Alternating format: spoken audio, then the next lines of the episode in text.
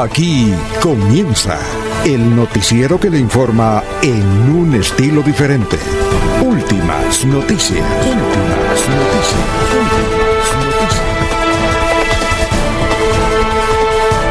La información analizada por los expertos, sin sesgos, explicada con detalles, sin tanta carreta.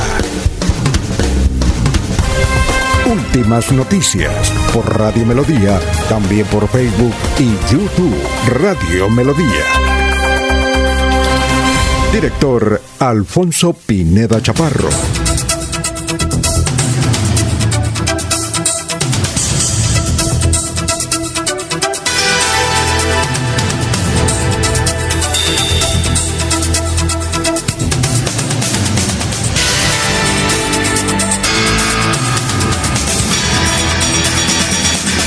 Gracias a Dios.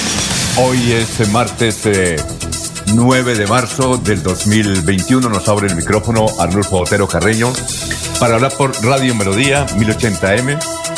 Estamos por Facebook, eh, por Facebook Live, igualmente por YouTube. Gracias por la sintonía, muy gentiles por llegar, por permitirnos llegar hasta sus oídos.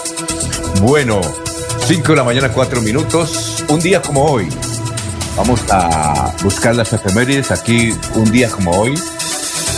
1959 eh, sale la muñeca La Barbie. Sigue siendo la más famosa, no le han quitado el trono. 1959, un día como hoy, fue presentada en Estados Unidos. Un día como hoy, en 1967, nació Aura Cristina Gainer, gran actriz colombiana que pues nació en Colombia, pero eh, de niña estuvo viviendo en México con su padre, luego regresó a Colombia y es muy activa. Un día como hoy, en el 2010, fallece Teresa Gutiérrez, otra actriz colombiana. Un día como hoy, en 1970, hoy está de cumpleaños Claudia Nayibe López Hernández, alcaldesa de Bogotá, hija de una santanderiana beleña, educadora ella, Claudia Nayibe, la la educadora no es Claudia, la educadora es la mamá, que pertenecía, no sé si todavía pertenece al Sindicato de Educadores de Santander porque nació por allá en Vélez. Un día como hoy, 1944, nació Jaime Alberto Salcedo, el popular Jimmy Salcedo. Ya falleció Jimmy Salcedo, que fue una extraordinaria estrella de la televisión colombiana. Y un día como hoy nació en 1970 el cantante argentino Diego Torres. El de color es la esperanza. 5 de la mañana, 5 minutos. Vamos a saludar a nuestros compañeros aquí en la mesa virtual de Radio Melodía, pero ya hay gente, ya hay gente eh, en, el perfil de Radio Melodía. Gustavo Pinilla dice un feliz y bendecido martes para todos. Edinson Cala, buenos días, saludos desde Palmar, Santander, Pueblito Verde de Colombia. Gracias, eh, Edinson Cala. Todos los de Palmar y Elato son de apellido Cala, ¿no? Edinson. Edinson Cala. Bueno, Edinson, gracias por la sintonía. Ojalá siga así. Que nos cuenta, cuéntenos algo del Palmar. Eh, Gerardo Gómez Forero, buenos días desde Alto Viento. Dos, los saludamos. Pensionado Caja Agraria en sintonía, que hoy sea un día lleno de bendiciones. Igualmente nos saluda Don Jairo Macías, el ingeniero eh, Colombo argentino. Un saludo también de don Ramiro Carvajal de Deportivos Carvajal, que le fue muy bien con la promoción para la mujer. Las mujeres aceptaron esa promoción que tenía Deportivos Carvajal. Un saludo para Aníbal Naval Delgado, gerente general de Radio Taxis Libres, que tiene el teléfono 634-2222. Saludo para Benjamín Gutiérrez, también nos saluda Juan José Rincón Osma. Gracias, Juanito, por la sintonía allá en el barrio Santana.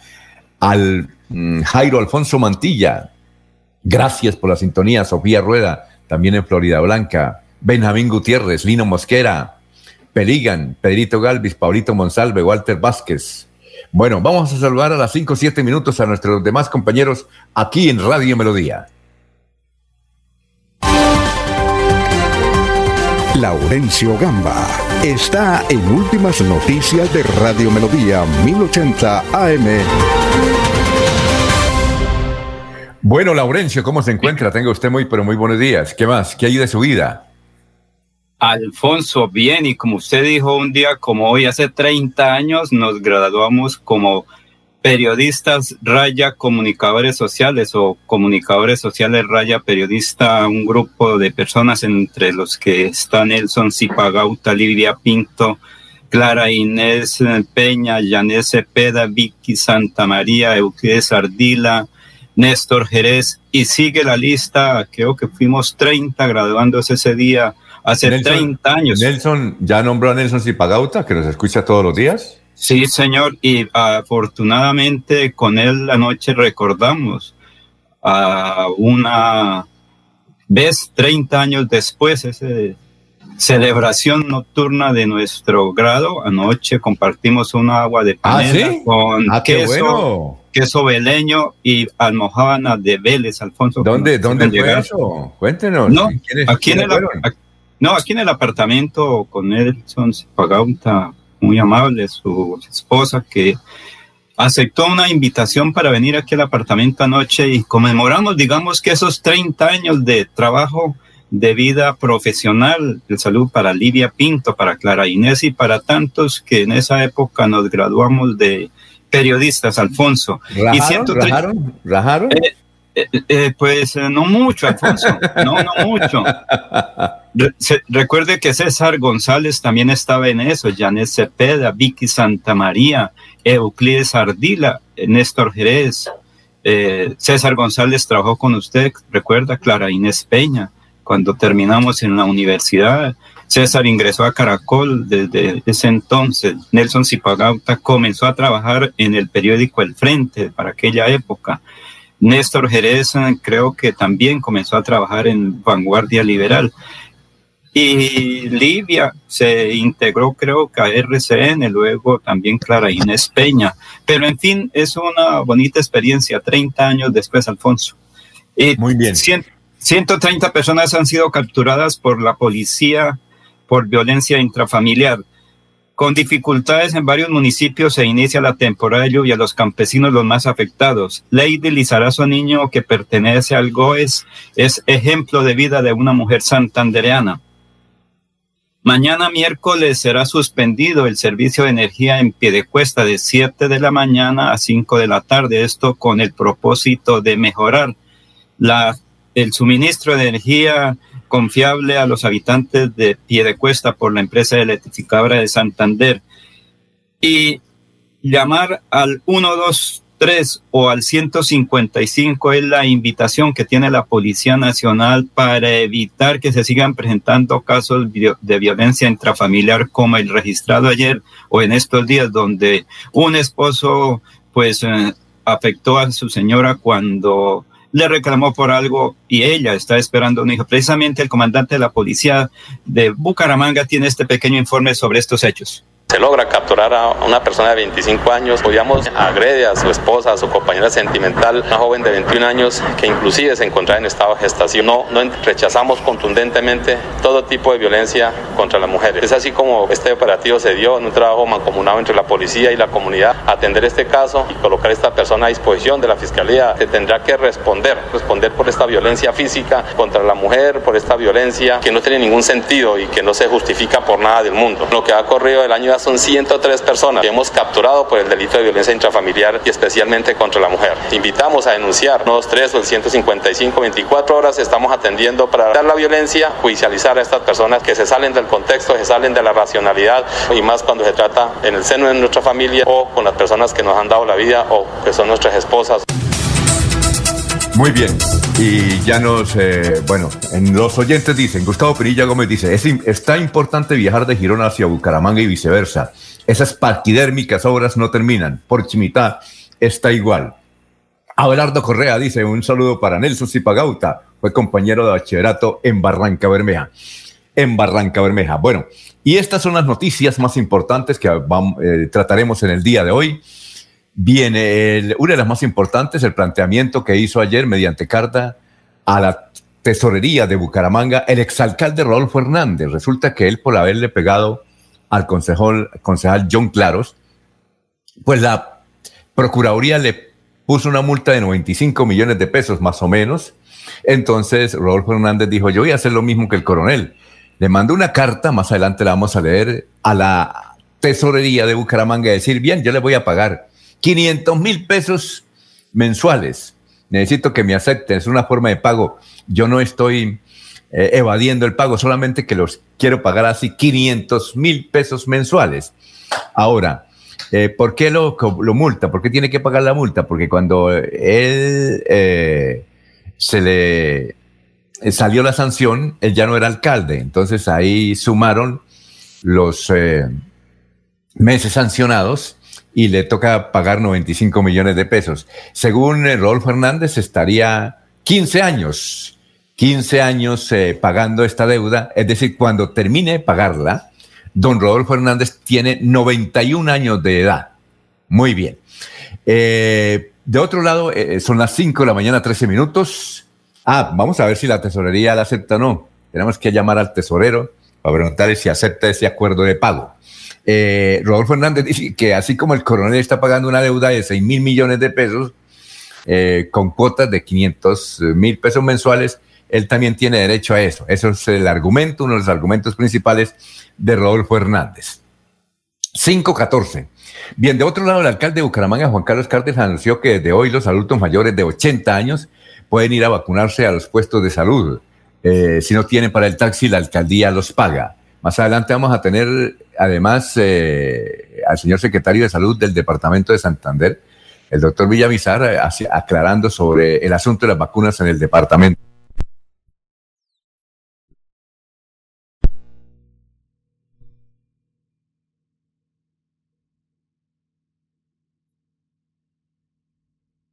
pequeña feria promocionando sus productos básicos y de ahí a las 3 de la tarde recorrieron las carreras 33 para llegar por la calle 36 al Parque Santander.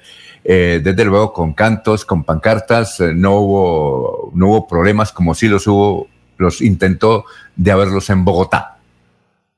Bien, el SENA tiene una buena noticia. Dice, el SENA tiene disponible una nueva convocatoria de empleo exclusiva para mujeres que se inició ayer en el marco de la conmemoración del Día Internacional de la Mujer.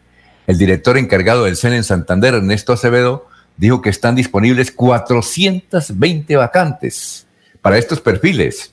Se, están necesitando aseadoras comerciales, perdón, asesoras comerciales, asesoras comerciales, asesoras comerciales, agentes eh, teleoperadoras, call center, enfermeras, servicios generales, auxiliares de enfermería, asesoras de atención telefónica, entre otras oportunidades laborales. Hay que entrar muy fácil a la página del SENA y aprovechar esta oportunidad. Son 420 vacantes. Bien, eh, ¿recuerda usted, don Laurencio, al expersonero de Florida Blanca, Luis José Escamilla? Sí lo recuerda, ¿no? Él estuvo personero hasta, ¿hasta qué? Hasta, hasta el año pasado, ¿no? Don Luis José Escamilla. Pues bien, vamos a tratar de hablar con él más adelante porque él elevó una acción popular para que permita la importación de vacunas. Una acción popular para que permita la importación de vacunas. Eh, hay un debate a nivel nacional en el sentido si se autoriza a los particulares que le están diciendo el gobierno, oiga, usted han tenido problemas con el billete o con la forma de comercializar las vacunas, eso es lo que hay. Mire, Estados Unidos ya lleva casi 90 millones de, personas vacunadas y aquí hmm, muy poquitas, ¿por qué no nos permite? Y nosotros sabemos dónde está el asunto y nos permiten traer vacunas. Pero entonces ahí está la, la polémica. Luis José Escamilla, santanderiano, se ha puesto al frente de esta polémica nacional y ha elevado una acción popular. ¿Qué pasará si ¿Los tribunales aceptan esa acción popular? 5.17 mm. minutos. Bueno, fue rescatado en las últimas horas Franklin Almeida. Fue rescatado de una parte del cañón del Chicamocha. Se salvó el milagro este señor. Resulta que estaba tomándose una cervecita el domingo por la noche. Ahí, cuando uno va a Bucaramanga, a San Gil, hay unos, eh, unas, unas baranditas que han colocado ahí para que la gente, o miradores, para que la gente mire y se recueste inclusive. Pues bien, él se recostó con la novia a tomarse la cerveza y a mirar el, el firmamento y a mirar también la panorámica de ese imponente cañón del Chicamocha. La baranda se dio en el momento de que él se dio, él empujó a la novia hacia, hacia la carretera y él sí, sí cayó. Eh, y desde luego cayó, había unos, había unos árboles ahí que atenuaron el golpe frente a unos que había más abajo. Más o menos dicen los señores de la defensa civil que allá, después de las seis de la tarde, casi siete de la noche, lo rescataron, lo rescataron con vida, él estaba bien, que está en una clínica, tiene obviamente contusiones y desde luego el susto y unas eh, raspaduras por parte de los árboles y algunas lajas o piedras que había en ese trayecto. Franklin Almeida, 34 años, él estaba con su novia, 19 años. Hay que tener cuidado y ojalá esta carretera, eh, Laurencio, ¿esta carretera es nacional o departamental? ¿O ¿Está concesionada o no está concesionada? ¿Usted qué sabe? La Mesa de los Santos. no, no, no, no, no, la carretera Bucaramanga-San Gil. Ah, no, todavía la atiende el Instituto Nacional de, eh, de Vías, Invías, todavía no ha salido. Toca que revisen las barandas, las barandas y la gente que va a los miradores, por favor, es mejor mm, ir a otros lugares donde no haya tanta, eh, tanto abismo, como desde luego la carretera también a la Mesa de los Santos y un sector también al aeropuerto. Hay que estar pilas en ese sentido porque esto va, eso va cediendo, va cediendo con el tiempo. Alfonso. Baranda llevaba como 20 años ahí en ese sector. Eh, eso es cree, cree cerca al, a Panachi. Estaban ahí eh, tranquilamente, don Laurencio. Pero se salvó el muchacho, el joven, Franklin Almeida, de 34 años, fue rescatado anoche. ¿Iba a decir don Laurencio?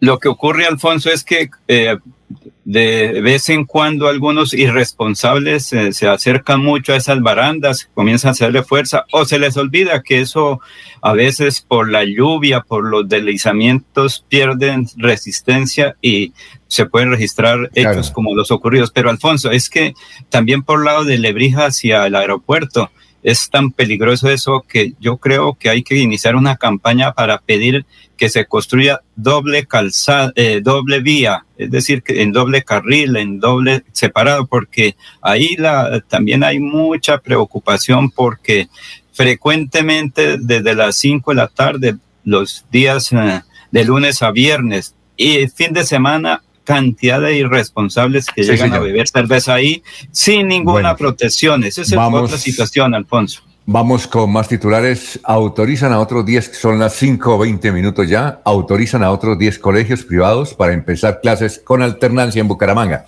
Estos colegios son, ya con estos se completan más o menos 62. Eh, los que les permitieron el Colegio Adventista La Libertad, que queda por el sector de Provenza, nuestra Señora del Rosario, Jardín Infantil Ronda Candela, Colegio Integrado Santa Teresita y el Jardín Infantil Playhouse. Bueno, Bucaramanga está muy insegura, realmente casi todos los videos diariamente, dos o tres videos de gente que es atracada, de riñas. Por ejemplo, en el sector de la Aurora se presentó una riña entre una banda y otros dos muchachos que creyeron que iban a ser atracados. Estos muchachos salían corriendo, entraron a la droguería al día, la que queda ahí frente al hospital, por la parte de abajo, y entraron para protegerse un poco de esa banda. De, más o menos había 15 jóvenes integrantes que lo estaban persiguiendo. Eh, ahí está el video. También eh, el video este que ha sido viral, donde en la calle 42 con carrera 29, ahí frente a la gran cafetería Doña Cecilia Nazar, pues una señora iba pasando y llegó un señor, un muchacho en moto y le arrebató la, la cartera, pero al, arrebatarla, la, ella se golpeó, cayó de espaldas el pavimento y dicen, un señor digo, se le rajó la cabeza, imagínense. Y hay uno, y, eso hay videos por todos lados, hay, situaciones de, de acciones vandálicas en el área metropolitana.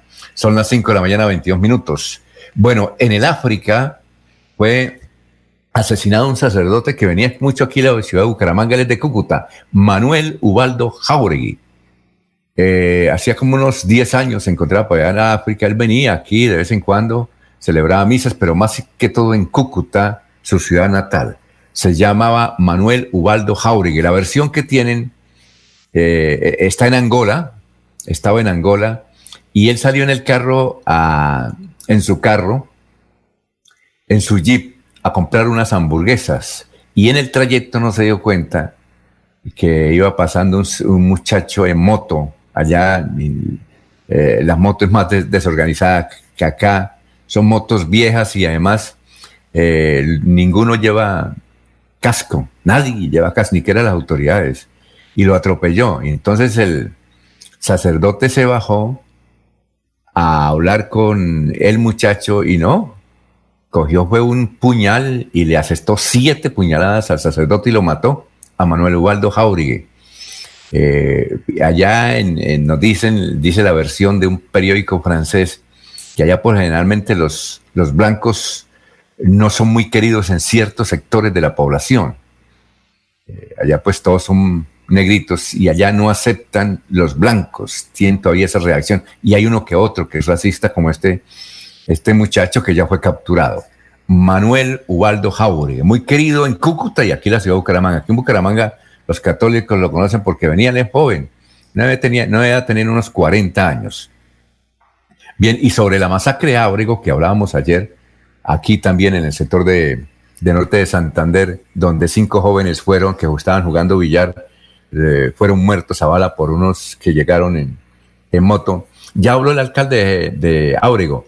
El alcalde de Ábrego dice que tres de esos cinco muchachos que jugaban billar tenían detención domiciliaria por narcotráfico.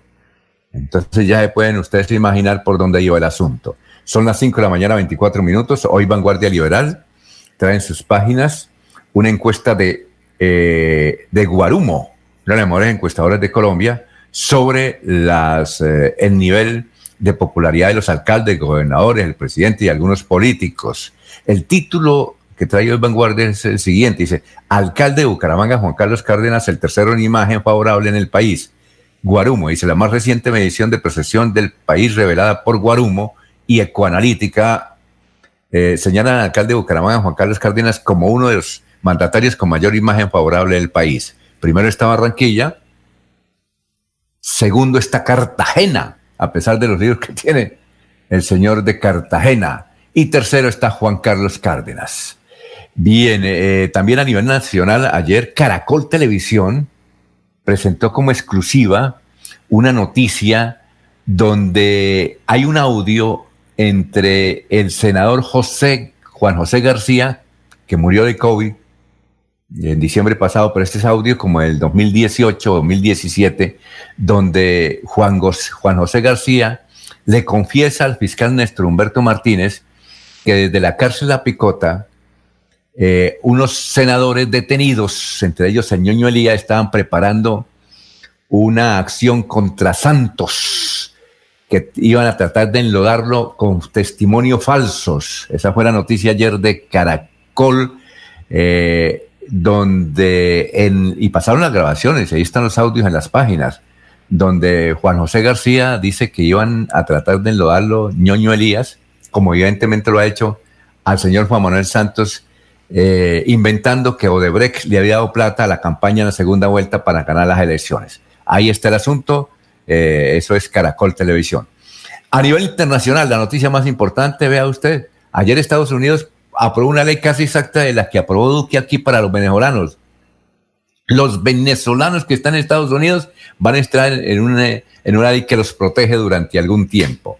Eh, dicen, y, así fue el título de, los principales noticieros de televisión en, Colombia anoche, indicando que es una ley prácticamente calcada de Duque, la que se aprobó también en Estados Unidos. En materia de COVID, hay 17 millones de contagiados, hay 6 mil muertos, se registraron ayer, eh, 2 mil menos que el día sábado. Eh, bien, son las 5 de la mañana, 27 minutos, y vamos con eh, las noticias de hace 50 años, a tratar de descifrarla acá con, con don Laurencio Gamba, no está el doctor Julio, que es, más o menos de esa época, pero las de 25 años sí con Laurencio somos capaces de... Yo algo me acuerdo, hace 50 años, imagínate, yo estaba estudiando en el tecnológico. Laurencio, ¿dónde estaba estudiando hace 50 años? ¿En el colegio eh, Sagrado Corazón de, de Barbosa o no? En la escuela urbana del corregimiento de Cite con la señorita Raquel y Judith Pinzón, con las señoritas Tavera, con el profesor Tavera en CITE estábamos comenzando a estudiar ahí y cultivando para esa época tomate, que esa era una de las tradiciones, eh, guayaba y naranja. Pero en la escuela, usted ya estaba en el colegio, ya estaba haciendo por ahí primero bachillerato, ¿no? No. Claro, claro, hace cinco, es que hace 50 años, este, 1971, le estoy hablando de 1971. Ah, ya. O sea eh, ya debería estar en el colegio, claro. Porque soy bachiller 1977 en el discomercio de Barbosa. Uy, claro. Sí, sí, sí, todavía 77. Claro, estaba, estaba ya, sí, claro. Es que en esa época la gente comenzaba un poquito tarde el estudio. Después de los 10 años nos colocaban a estudiar en la escuela oficial. O el que estudiaba en bachillerato era Don Trino. Eh, más o menos, sí, señor. Oiga, Don Trino todavía está en, en Houston? Sí, señor, porque creo que esta semana, esta semana recién la segunda dosis de la vacuna que cumplieron todos los requisitos en Estados Unidos para la vacunación. ¿Usted también va a ir a Estados Unidos a vacunarse o no? No, señor, no nos alcanza el tiempo porque primero hay que atender aquí y luego pues sí, señor. Muy bien, son las 5 de la mañana, 29 minutos. Vamos entonces a escuchar al joven historiador santanderiano Carlos Augusto González con las noticias de hace 50 años y hace 25 años aquí en el departamento de Santander. Juan Carlos, buenos días. Buenos días. Hace 50 años estas fueron las noticias más importantes en Santander. Gobernador Jaime Serrano Rueda designó interventor para la Caja de Previsión Social de Bucaramanga por no prestar servicio durante el paro convocado por la UTC. Nombramiento recayó en el secretario de Higiene Municipal Gonzalo García Gómez. Conductores denuncian mal estado de la carretera Barbosa Puente Nacional por el invierno y hace 25 años fue noticia lo siguiente. Conformada nueva mesa directiva de la Asamblea Departamental. Será presidida por la diputada Juana Yolanda Bazán y la acompañarán los diputados Alirio Yamizar Afanador y Gerardo Tamayo Tamayo como el primer y segundo vicepresidentes. Consejo de Bucaramanga rechazó de certificación antidrogas de Estados Unidos a Colombia mediante proposición de su presidente Miguel Jesús Arenas Prada. Siga usted, don Alfonso. Gracias, don Carlos. Oiga, ¿sí ve? Mire usted, don Laurencio. Eh, Juana Yolanda, ¿qué hay de la vida de Juana Yolanda? Ella ya se pensionó, ¿no? Y se pensionó bien, ¿no? Creo que está aquí en Bucaramanga ejerciendo el derecho, Alfonso, pero la noticia hace 50 años. Vía Barbosa Puente Nacional en mal estado, 50 años. Mire cómo es la situación de las vías rurales de Santander. En esa época era rural, era una vía que comunicaba Puente Nacional con Barbosa, por ahí se seguía hacia Chiquinquirá. Pero hace 50 años creo que para la época lo más importante era el ferrocarril que salía de Barbosa, eh, continuaba por Capilla, eh, luego ahí hasta Chiquinquirá, Zipaquirá y Bogotá. Esa era la importante vía de comunicación, el ferrocarril que nos unía entre Barbosa y Bogotá para la época. Muy bien, son las 5 de la mañana, 31 minutos, estamos en Radio Melodía. Vamos a saludar a nuestros, vamos a saludar a nuestros oyentes. A ver, eh, Abelardo Correa dice eh, un saludo para Nelson Zipagauta. Eh, ya fue mi compañero en Barranca Bermeja. Dice, cada pueblo tiene los gobernantes que se merecen. Pregunta que se ya renunció el doctor Cabanzo de la Secretaría de Gobierno, no, creo que no ha renunciado y no ha renunciado, me parece a mí. Gustavo Jerez Belandia dice, buenos días, hoy Marte vive con amor, con la libertad, actualmente con conciencia, ora con fe, pide lo justo, ama sin miedo y no dudes que Dios está contigo. Un abrazo, cuídense, eh, sargento retirado del ejército, Gustavo Jerez Belandia. También eh, nos saluda por acá, a ver, eh, bueno, a Rubén Díaz, nos escribe aquí desde el barrio La Joya de la ciudad de Bucaramanga. Dice, ¿qué tiempos aquellos? Bucaramanga era muy bonita, 1971. Esa, en, en, ese tiempo me estaba pasando yo aquí el barrio La Joya. Gracias, Rubén, muy amable. Bueno, vamos a hacer una pausa. Todo a un clic. Nuevo supermercado virtual Cajazán. Encuentra todo lo que necesitas en tucajazán.com. Así es, tucajazán.com. Eh, anótenlo. Y cómpralo desde las seguridad de tu hogar. Descuento permanente del 5% para afiliados Kazan. Son las 5.32. Melodía es la radio que lo tiene todo. Noticias. Deportes. Música. Variedades.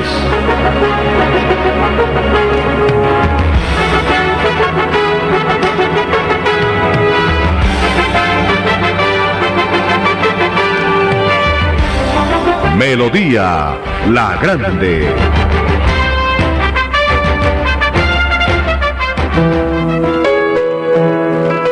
La radio es vida. La radio es optimismo y esperanza. La radio fue primero. La radio fue ayer, es hoy y será mañana. La radio, tu compañía de siempre. Somos la radio, somos la radio. Y hoy como siempre, entramos en tu casa porque somos parte de tu familia en esta lucha por la vida. Con Radio Melodía y últimas noticias, quédate en casa. Se va la noche y llega últimas noticias. Todos los días, desde las 5 de la mañana, empezar el día bien informado y con entusiasmo.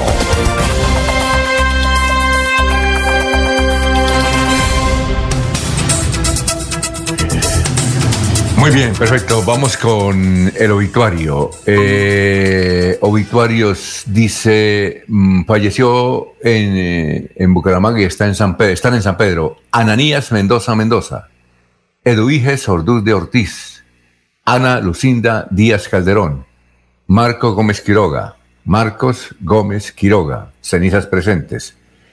Eh, yo tenía un amigo, no sé si usted lo conocía, Laurencio, que era un Gómez Quiroga, pero era pensionado, era pensionado, eh, era un dirigente, eh, creo que fue suplente al Consejo de la Ciudad de Bucaramanga, era alto.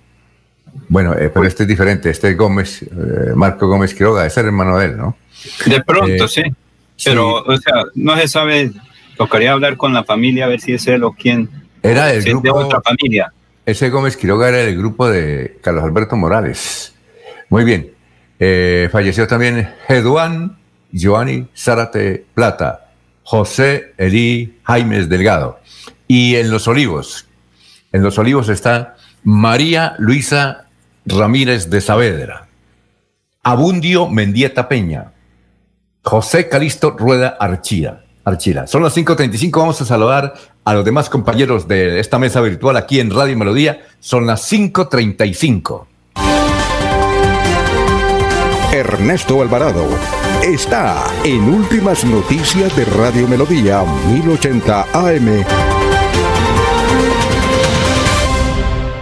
¿Qué hubo, gran Ernesto? ¿Qué más? ¿Qué hay de nuevo? Alfonso, compañeros oyentes, buenos días. Es un placer saludarles. Bien, aquí dándole gracias a Dios que nos regala un nuevo día. Un Oiga, le tengo día. un dato que escuché a, ayer. A, a ver. Alberto Fernández es el actual presidente de Argentina y se fue a, a visitar a su amigo, que es más o menos la misma corriente política a México, a eh, eh, Pérez Obrador, eh, el señor Obrador, ¿cómo es que López Obrador, al señor López Obrador, Juan Manuel López Obrador. Y entonces, ¿sabe qué? Se fue en el avión de Messi. Se fue en el avión de Messi. Eh, y eso hay una crítica en Argentina, por eso le están dando palo a Alberto Fernández, que es de una línea más o menos izquierdosa, está con la señora Kirchner, y mm, él se fue con la esposa, se fue con la hija y hasta con la suegra eh, en el avión de Messi. ¿Sabe cuánto valió el alquiler? Porque Messi no lo prestó así de por ser argentino. Messi eh, está poniendo a producir el avión. ¿Sabe cuánto, don Ernesto? 150 mil dólares. Mal contado son como 500 millones de pesos colombianos. Y de vuelta, ¿no? ¿Qué tal, sí. no? Messi.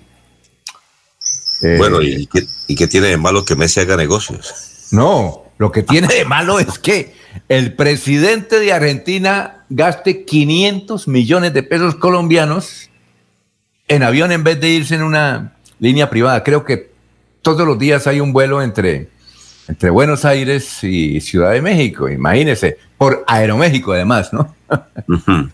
No, la crítica, oh, Messi está contento. chévere. Pues el papá es el que arrienda, el, que hace la operación, ¿no? Sí, claro. Está feliz. El papá, es el, papá, es el que maneja la platica y no le caía mal ese billetico, ¿no? Y bueno, y el presidente se fue en el avión nada más y nada, nada menos que en uno de los mejores jugadores del mundo, según eh, dicen los entendidos.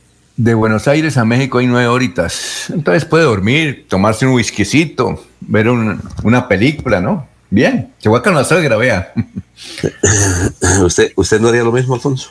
No, yo no, no, yo iría en, Aeroméxico. Yo si fuera presidente, no, no, no, porque le están dando. Si, usted, no, si, uno tuviera la oportunidad haría exactamente lo mismo. Pero si, pero si la plata fuera de uno, pero es que este señor pues. es el billete del, presupuesto de Argentina, que es un país que está mm, físicamente en la olla. Ya el, índice, aquí el índice de inflación de Colombia es chiquito. No sé, creo que es del uno y pico por ciento. Allá es del 25 por ciento, imagínense. Entonces, eso le están dando por todo, por todos los medios al señor eh, Alberto Fernández. Bueno, pero dice que tiene mucha amistad. El presidente de Argentina dice que tiene mucha amistad con Leonel Messi, entonces, ¿qué ah, sí? Claro. Con esos negocios. Muy bien.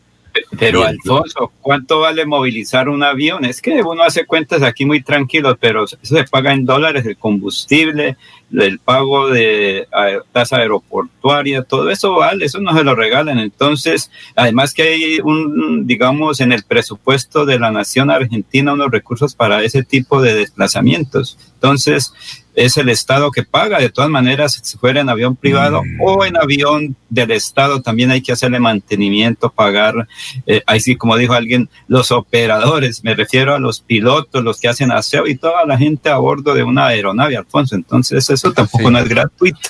Bueno, en esto y la Eso es por lo que dicen que son ellos de aparentemente de la izquierda, entonces esto, eh, se vinieron lanzando. Además, eso es noticia, ¿no? Sí, claro, es noticia. bueno, y como es noticia, pues hay que divulgarlo. Bueno, señor.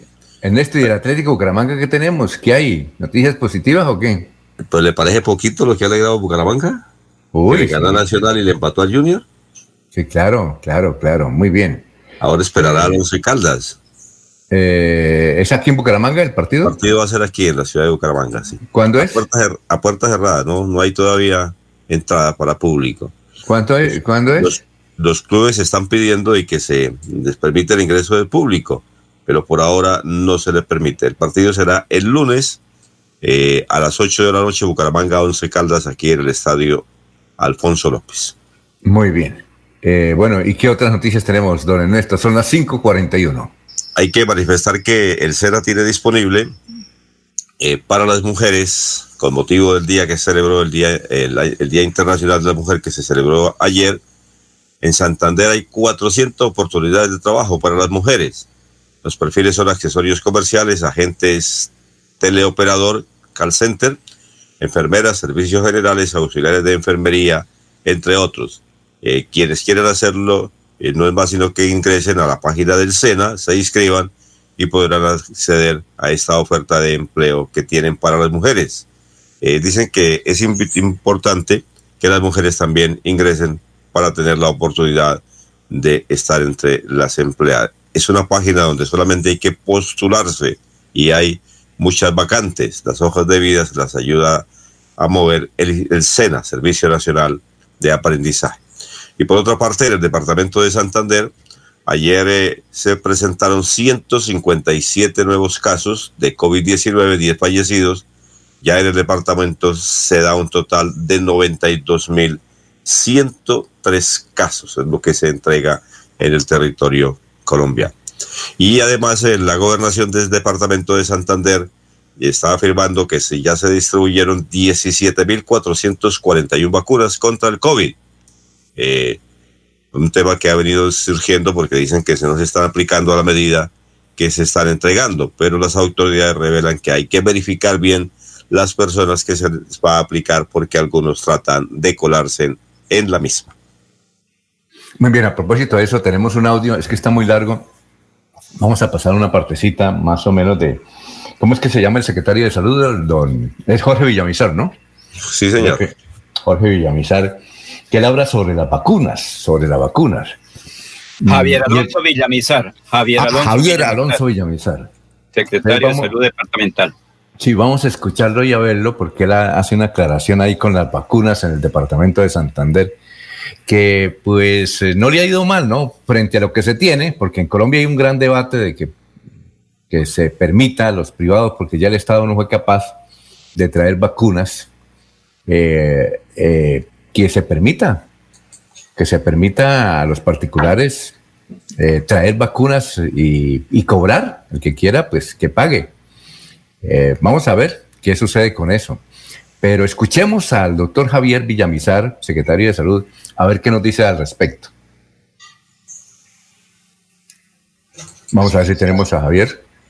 Bueno, cuando tengamos al, al doctor Javier Villamizar, porque, porque hay una, una, una discusión y una crítica sobre la forma en algunos sectores, sobre todo en algunos municipios.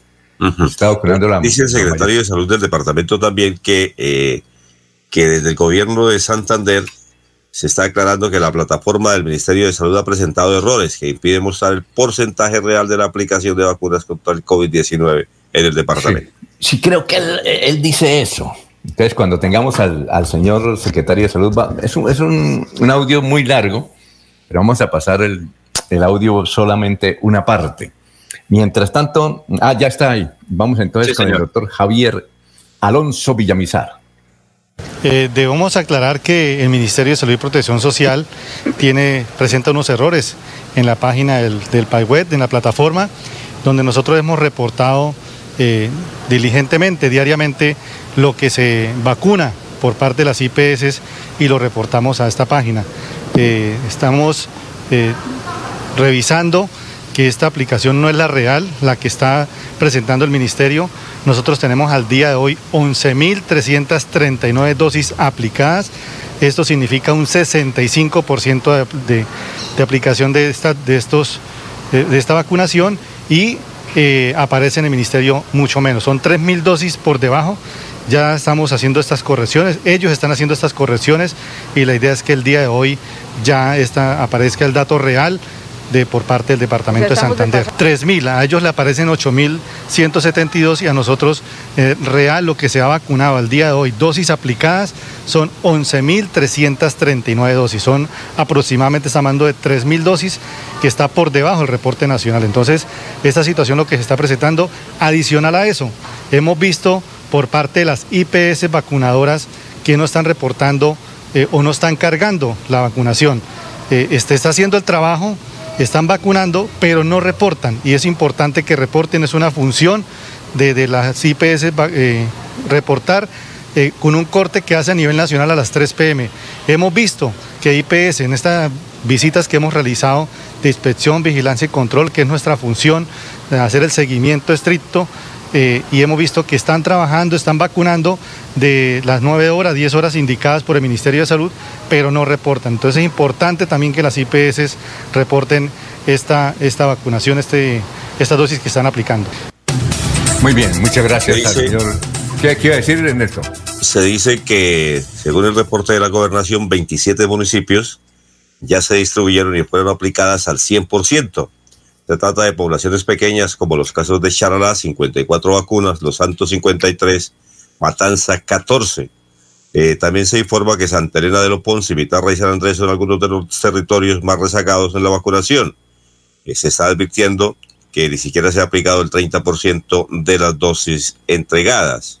En el área metropolitana, eh, la localidad con mejor índice es Piedecuesta, con 84% de los biológicos aplicados. Le sigue Florida Blanca eh, con el 76%, Bucaramanga 53%. Eh, se explica que el caso de la capital del departamento, el, pasado 5 de marzo recibió 4.116 vacunas más. Algunas de las informaciones que entrega la gobernación del departamento de Santander sobre las vacunas.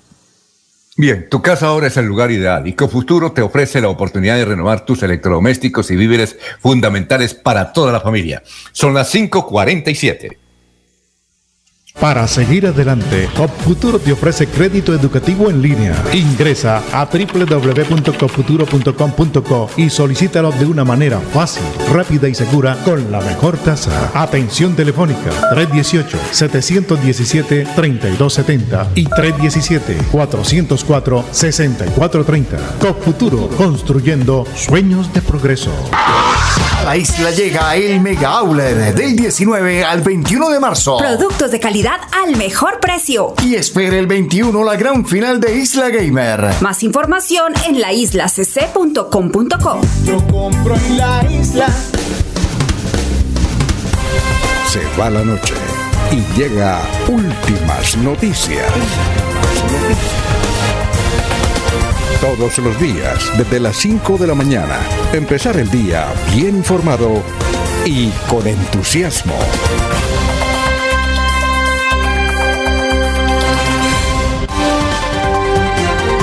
Alfonso Pineda Chaparro está en Últimas Noticias de Radio Melodía 1080 AM.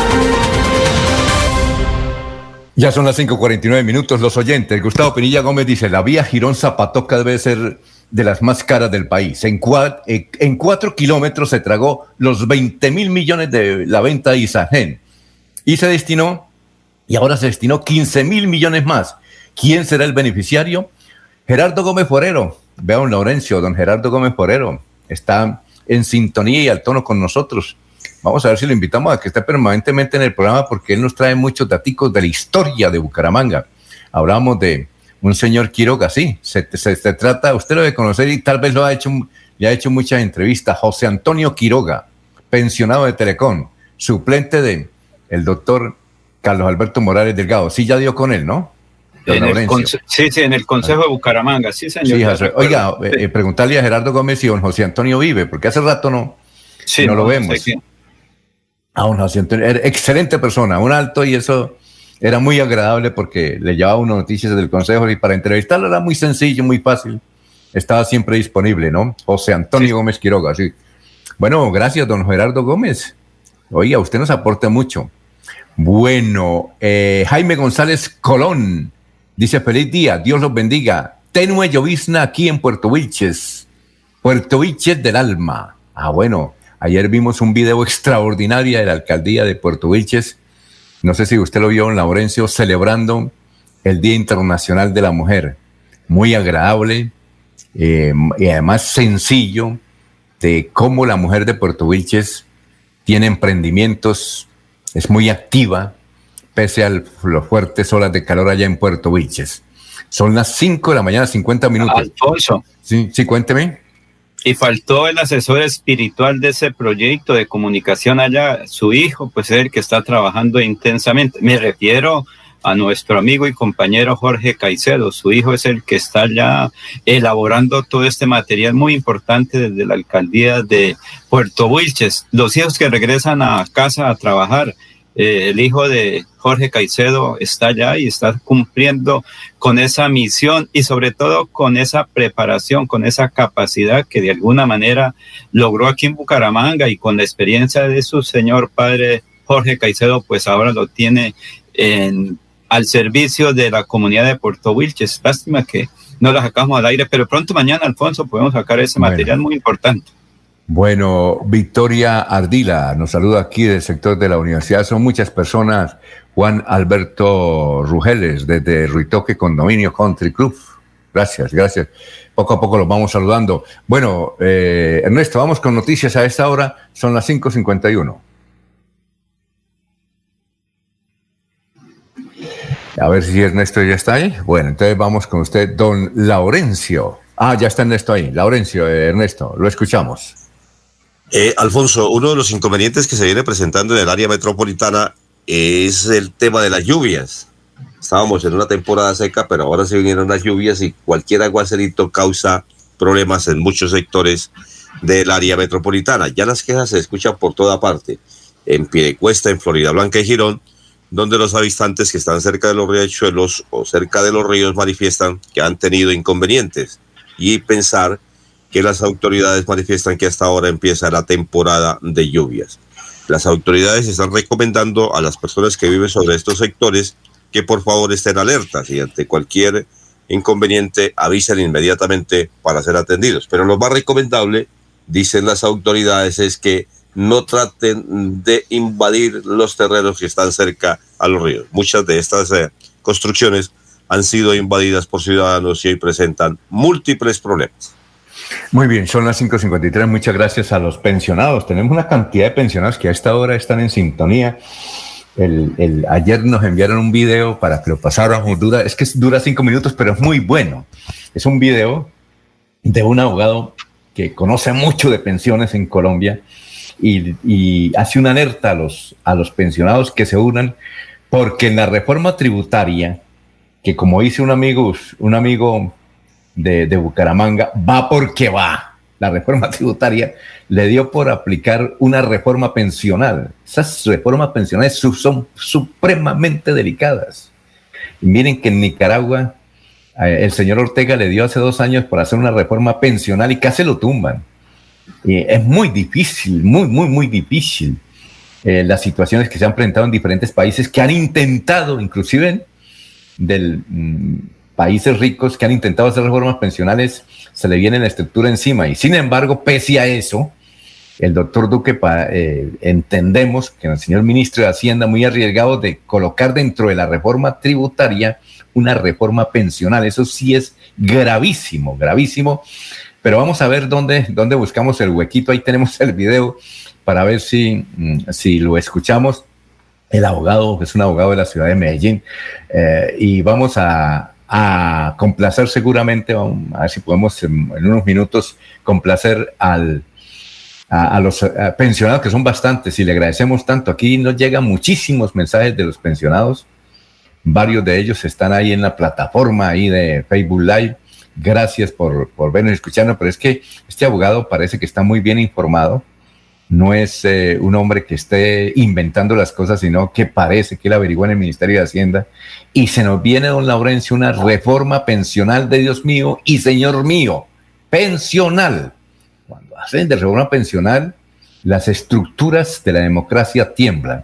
Decía en alguna oportunidad el, propio Alfonso López Miquelsen, que también eh, le eh, había mencionado algo de las reformas pensionales en el mundo.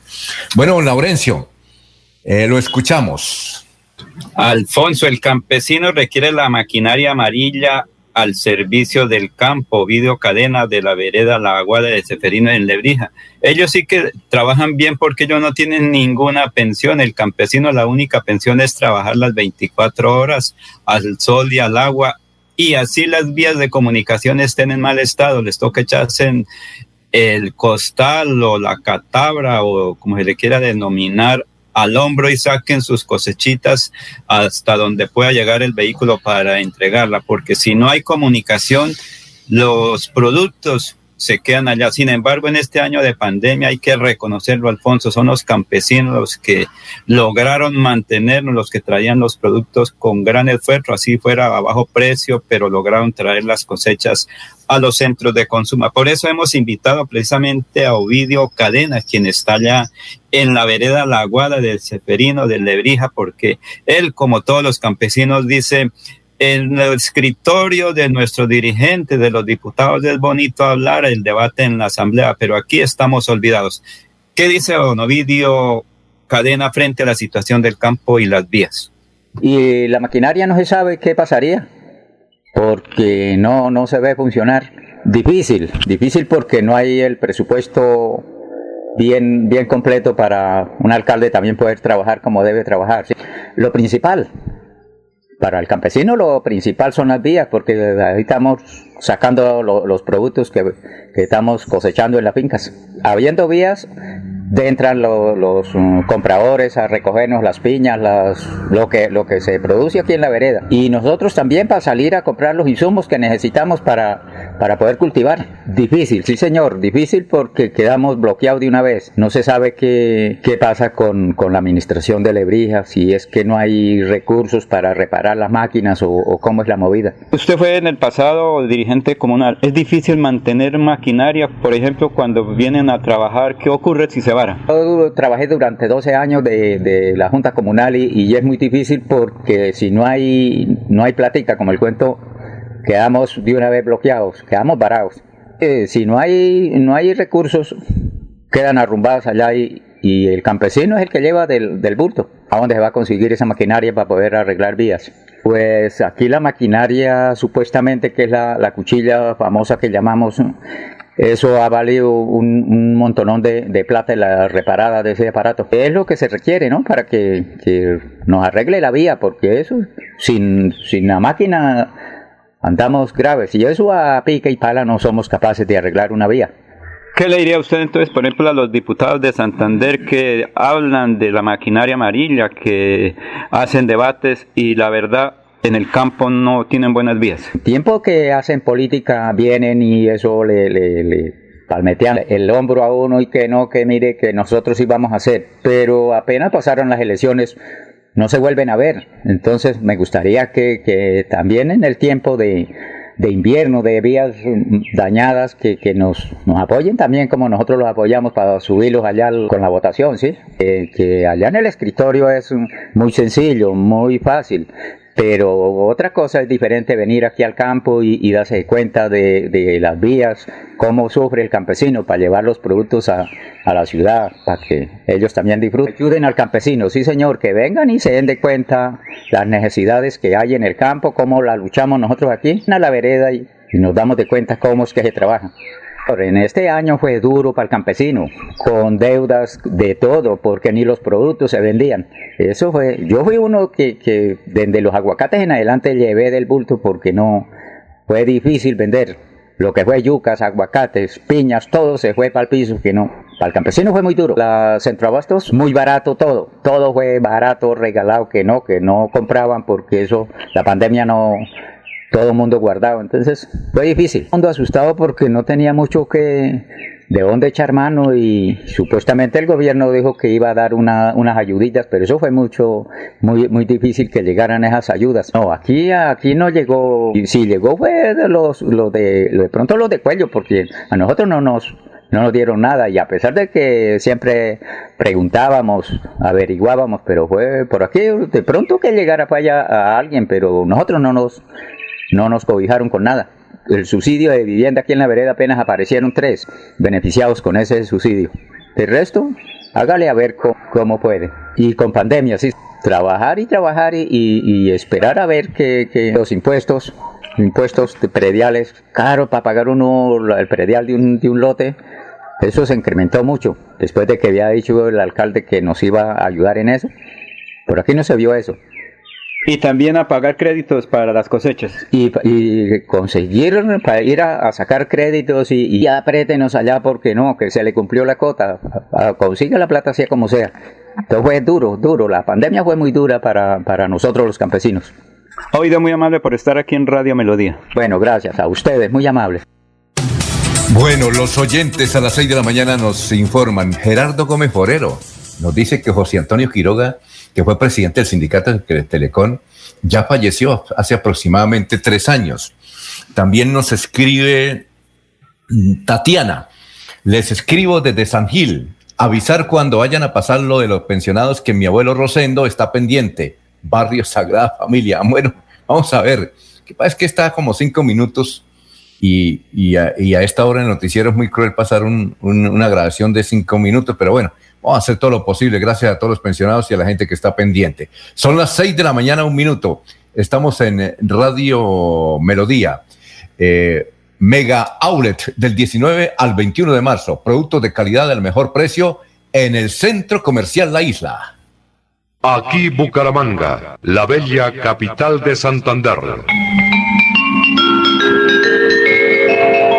Transmite Radio Melodía, Estación Colombiana, HJMH, 1080 kilociclos, 10.000 vatios de potencia en antena, para todo el oriente colombiano. Cadena Melodía, la radio líder de Colombia.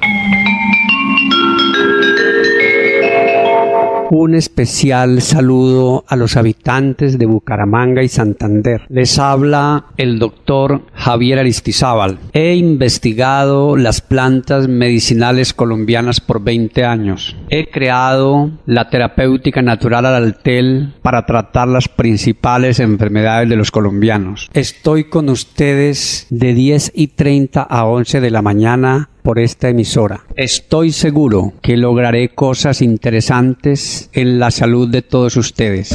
Cuando pienses en amor, pasión, piensa en mí, Damiana. Pide ahora mismo tu tableta de Damiana para que disfrutes al máximo de una relación sexual con toda la energía, vitalidad y que te permita durar el tiempo que tú quieras. Damiana, pídela a domicilio en Bioalterna 643 6636 o al celular 321 441 6668.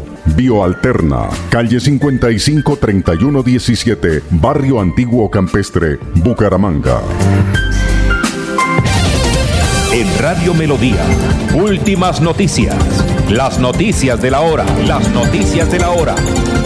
Saludos, Silvia Cárdenas les presenta las UCI Noticias y Paz. Mintic publicó el borrador de la convocatoria para apoyar a los medios de comunicación, cuya iniciativa cuenta con 85 mil millones de pesos para financiar la implementación de proyectos que fomenten y apoyen la transformación digital y el fortalecimiento de los medios. En el proceso participan todos los proyectos de medios comunitarios, prensa escrita, radio y televisión. Según el Centro Nacional de Memoria Histórica, uno de los delitos con mayor número de víctimas en Colombia es la desaparición forzada con 9.307 casos, seguido por los secuestros con 6.356. Destacó que 4.632 mujeres han sido víctimas de reclutamiento forzado en el país. El ICFES publicó que el domingo 21 de marzo será la prueba presencial y la prueba de ensayo presaber se realizará entre el 16 y el 18 de marzo. En el Día Internacional de la Mujer, UCI Noticias y Paz apoya la reivindicación de sus derechos y la lucha constante que nos recuerda la importancia de la igualdad, el reconocimiento de la diversidad, el amor y la entrega a su causa en la sociedad. Por eso, en UCI Noticias y Paz creemos en las mujeres campesinas, indígenas, afrodescendientes, en las mujeres diversas, en nuestras jóvenes y niñas, en una Colombia femenina llena de lucha y resistencia. ¡Feliz Día Internacional de la Mujer! En el mundo, autoridades sanitarias estadounidenses recomendaron a los vacunados contra la COVID-19 que ya pueden estar sin mascarilla, pero con precaución. El tenista colombiano Daniel Galán avanzó a octavos de final del ATP 250 de Chile. Entérese primero en UCI Noticias y Paz. Se va la noche y llega últimas noticias. Todos los días, desde las 5 de la mañana, empezar el día bien informado y con entusiasmo.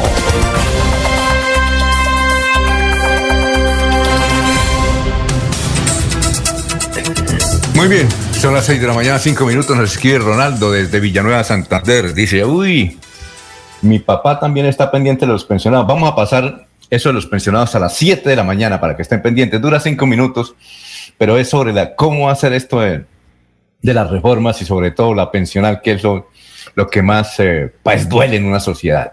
Oye, Ernesto, ¿Ernesto está ahí? Ernesto. Señor. Oiga, eh, di- hay un dicho que dice, perdón, hay un, men- uh, un, un ¿qué? Un refrán que dice, mejor para no, para no entrar en redundancia, hay un refrán que dice que no hay que creer en brujas, pero que las hay, las hay, ¿no? ¿Usted sabe la historia de, del plátano, del plátano encantado? No, señor. Bueno, le cuento. Cuente la historia a ver. que un ¿Qué brujería plátano. trajo? que no, trajeron. eh, eh, en el departamento del Chocó se cultiva mucho plátano. Dicen que el Ah, mejor pero plátano. es que eh, el tema es que dicen que el número salió en un plátano, ¿no? Sí, entonces ese plátano El número ganador. Lo, tra- lo trajeron y, y- y estuvo en, en Tunja, lo trajeron a Tunja. Y en el plátano venía el número 0316. Pues la, la imagen se hizo viral en redes sociales del plátano encantado. Le apostaron a la Lotería de Boyacá y, y prácticamente están quebrados los chanceros, los chanceros, los chanceros de Boyacá. ¿Ah? Era un Eh, plátano que, se- que supuestamente se iba a preparar para un sancocho, ¿no? Sí, sí, sí. Pero- y eh, traía el número 0316. Sí. Pues Eh, apostaron en el 0316 y ganaron. No más las apuestas de chance perdieron o tuvieron que pagar 7.500 millones de pesos. Y, y el, y alguien se ganó la lotería, 6 mil millones del premio mayor. ¿Cómo le parece? No hay que... Pero curioso, coincidencia. Sí, coincide- coincidencia. Ya habían salido números en, eh, ¿en qué? En pescado, ¿no? Eh, sí, eh, por allá en, en- en el banco, en Magangué. Sí, ya. Eso hace como unos cuatro años. Ya ha salido y que la gente suele jugar estos números. Es cuestión de fe, ¿no? Porque la gente le dice, por lo menos cuando se murió Diomedes Díaz, la gente jugaba ese número, el día que se murió. La gente le apostó al número y, y ganaron realmente. Yo no creo que hayan dejado en quiebra a los chanceros. Oiga, y yo no, de apuestas. yo no sabía ellos que... tienen un límite de apuestas. Sí. Hasta cierto número de cantidad se puede apostar, porque es un presupuesto que tienen. No creo que los hayan dejado No, quebrados, dejaron pero mal. sí les quitaron una platica. Oiga, les dejaron mal, porque es que además en Boyacá hay lo que ocurre en Santander. No sé si ustedes han visto que venden chance no oficial, venden un chance Ilegal, chance ilegal. ilegal. Sí, señor. Es que el asunto es que hay muchas demandas, porque esos también llevaron del bulto, ¿no? Pero Entonces, Alfonso, Alfonso, hay un lío, hay un lío en las ciudades de Tunja, Chiquinquirá, Duitama y Sogamoso con ese asunto. No, y en Quibdó. Ah, pues sí, pero oiga, más de 2.000 personas ganaron también. oiga, pero no llegó aquí a Bucaramanga, yo no lo vi. Pues, pues no nos llegó la imagen, sino seguramente también hubiéramos jugado. si a usted le llega esa imagen, ese WhatsApp que empezó a circular, o a mí me llega, o a Laurencio, o cualquiera que le hubiera llegado a nosotros, seguramente también lo hubiéramos jugado por curiosidad. Después Por de escuchar, curiosidad y por plata. después de escuchar tantas historias, uno hasta apostaría, ¿no? Sí. Yo tengo un amigo, eh, locutor, no voy a dar el nombre, él, él vive, que trabaja conmigo en Caracol, trabajamos en Caracol, y todos los viernes apostaba eh, un número en la Lotería de Santander, todos los viernes, era el mismo número, y allá llegaba eh, el que le apostaba con, con- con el número, todos los viernes. Entonces, un viernes de diciembre, la fiesta de Caracol. Estábamos en Lebrija y eran las nueve de la noche. Se olvidó, dijo, uy, sería que el... Uy, no, no, no, no, no, no. Sería que el tipo me dejó allá en la portería el, el billete, ¿cómo hago? Se me olvidó apostar. Y dije, no, tranquilo, eso no va a ganar. Total, cayó en ese número y no le dejaron, no le dejaron el número al otro día, no le dejaron el número en, en la portería de Caracol. El lotero también muy malito, ¿no? Se le olvidó, ¿no? No era para él. Oiga, bueno, Ahora, vamos. Ahora, Alfonso, eh, yo pienso que, que ese número se colocó seguramente por un lote o algo especial o alguien se le dio por colocar ese número, ¿no? Eh, Ah, lo curioso es que tomó la foto y la divulgó entre la familia y la Sí. familia lo divulgó entre los conocidos Sí. y los conocidos con los otros conocidos, por eso se hizo viral. Eh, Lo- lo curioso- felicitaciones para la gente que ganó y creen en este tipo de actividades, este tipo de suerte. Muy bien, vamos a saludar a Iván José Vargas Cárdenas, es el secretario de Infraestructura de la Alcaldía de Bucaramanga. Recuerdan ustedes que ayer hicimos el doctor Iván José, a ver si nos abre el micrófono para charlar con usted, exactamente gracias, eh, que hay unas obras importantísimas que se presentó para ejecutar eh, el doctor Juan Carlos Cárdenas con motivo de la ley 400 años. Doctor Iván José Vargas, tenga usted muy buenos días, los saludamos aquí en Radio Melodía. Eh, buenos días, buenos días Alfonso y buenos días a, a toda la mesa de trabajo y a todos los oyentes. Uno de los panelistas ayer, el doctor Julio Enrique Avellaneda, nos decía, oiga, eh, eso, esos 10 billones de pesos que se van a invertir en Bucaramanga, bien, pero inicialmente estas obras que se anuncian del cumbiódromo, eh, de las troncales del norte, de esas obras interesantísimas para la ciudad de Bucaramanga, esa, doctor, ¿esa plata ya está asegurada? A ver, Alfonso, eh, los 10 billones de pesos, ¿qué son? Nosotros en la administración hicimos un ejercicio eh, dirigido por el señor alcalde Juan Carlos Cárdenas de de revisar los pendientes de ciudad. O sea, como, como él mismo nos decía, como la lista del niño Dios. Y miramos esos pendientes de ciudad y nos dieron 10 billones de pesos. Y eso fue lo que les pusimos al presidente para, para el tema de la ley 400 años. Eh, no es que esté asegurado, o sea, eso digamos hay, hay que ser claros.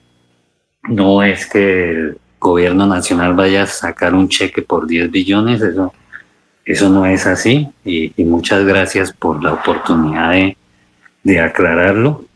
Los 10 billones de pesos son esos pendientes históricos y esa reflexión que en las ciudadanos tenemos que hacer de, de qué ha pasado en administraciones anteriores eh, donde la plata no ha rendido, donde no se han hecho inversiones eh, pues para todos, para toda la comunidad. Entonces, eh, digamos, el paralelo que hacemos es más o menos de, de inversión, de libre inversión al año son 100 mil millones de pesos.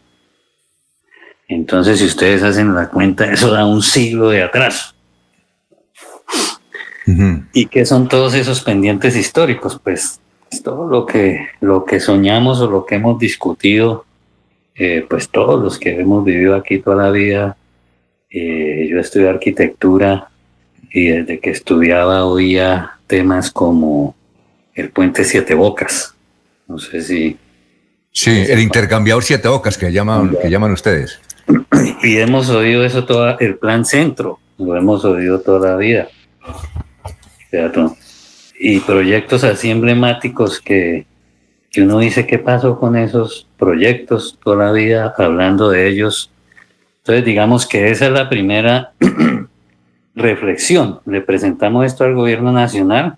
El gobierno nacional sacó la ley 400 años y ya depende de, de, la gestión que uno haga con el gobierno, de erradicar proyectos y de movernos con todo el equipo para, para ver cuánto de eso podemos, eh, por así decirlo, bajar del gobierno nacional o conseguir gestionar, sería la palabra, de esos recursos por medio de, de varios mecanismos, o sea, regalías, fondos de financiación diferentes, o sea, eh, eh, ahí se trata de gestionar recursos y, y en eso el alcalde pues sí es muy enfático con todo el equipo y, estamos en esa tarea de, hacer proyectos, diseñar proyectos, dejar una hoja de ruta bastante importante, lograr en este gobierno hacer algo importante de eso y dejarle una ruta marcada a los, a los otros gobiernos de ciudad. Ahora, son las 6 de la mañana, 15 minutos. Ahora, doctor, doctor, y estamos hablando con el doctor Iván José Vargas, secretario de Infraestructura. Ahora, hay, un, hay una, una vía que valorización ya la cobró, que es, ustedes deben conocerla, la avenida 54, que comunica cabecera con la Ciudadela Real de Minas. Esa vía cuya valorización ya se cobró, ¿esa sí se va a hacer? ¿Ya tiene los recursos asegurados? Esa nosotros tenemos, eh, estamos haciendo la actualización de diseños con la WIS, porque esos diseños son antes del POT. Estamos haciendo la actualización de diseños, tenemos recursos para terminar de comprar los predios, o sea, estamos trabajando en la calle 54, pero nos hacen falta recursos para, para hacerla. Sí tenemos esa proyección, pero nos hace falta recursos porque la valorización, eh, esto se fue en el mesón y en el intercambiador, en las tres obras que eran que eran, que eran con, con esos recursos de valorización y ya para, para las 54 no, no alcanzan los recursos.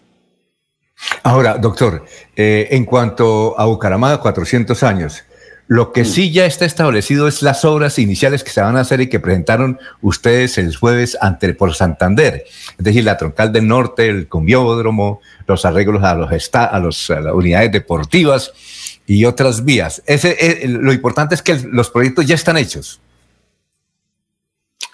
A ver, la eh, ahí hay que diferenciar varias cosas. Eh, la- ¿Me hablas de la Virgen Nacimientos? Eh, eh, hablemos del cumbiódromo. Eh, a propósito, ese cumbiódromo, ¿dónde va a quedar? Bueno, el, el- a ver, el cumbiódromo es eh, una idea del señor alcalde. Él, él ha visto, ha vivido en Perú y ha visto cómo, cómo la cumbia, yo digo que le pasa un fenómeno, algo así como el vallenato. O sea, eh, era, el vallenato hace 40 años era mal visto, lo escuchaban solo gente, eh, no, no, no, no era aceptado, llamémoslo así. Algo similar le pasa a la cumbia. Y aquí en Bucaramanga hay un fenómeno importante y puede ser un referente cultural importante. y El, alcalde eh, quiere eh, pues generar algunos espacios. Todavía ese nombre lo pusimos, pero puede ser eh, un parque musical ¿no?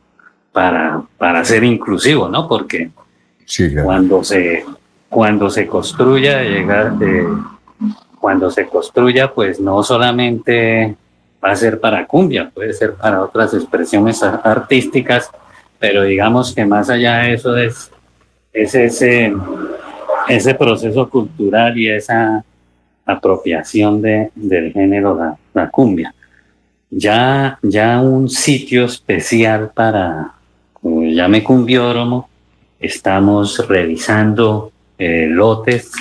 Hay uno en el norte muy importante y estamos haciendo la gestión con el ICBF de una cancha emblemática que se llama La Bombonera, que une la Comuna 1 con la Comuna 2 al frente de la estación de Metrolínea y ese punto nos parece, nos parece estratégico y ahí estamos revisando ese tema, estamos haciendo la gestión con el ICBF para que nos sea ese terreno y poder, digamos, invertir ahí, que se vuelva ese punto eh, estratégico el cumbiódromo. Ahora, doctor, usted iba a hablar algo de la, de la troncal del norte. E- esa de troncal del norte es donde se va a construir un intercambiador que se llama Siete Ocas. ¿Y dónde va a quedar exactamente ese Siete Ocas? No, no, no, Siete Bocas es el cruce entre la Rosita.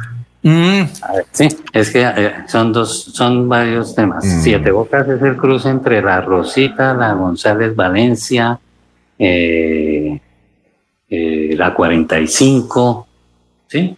Sí, claro, sí, ya sabemos cuál es. Ahí al ¿Dónde lado del están? tanque, ahí hay un tanque del acueducto. Sí, claro.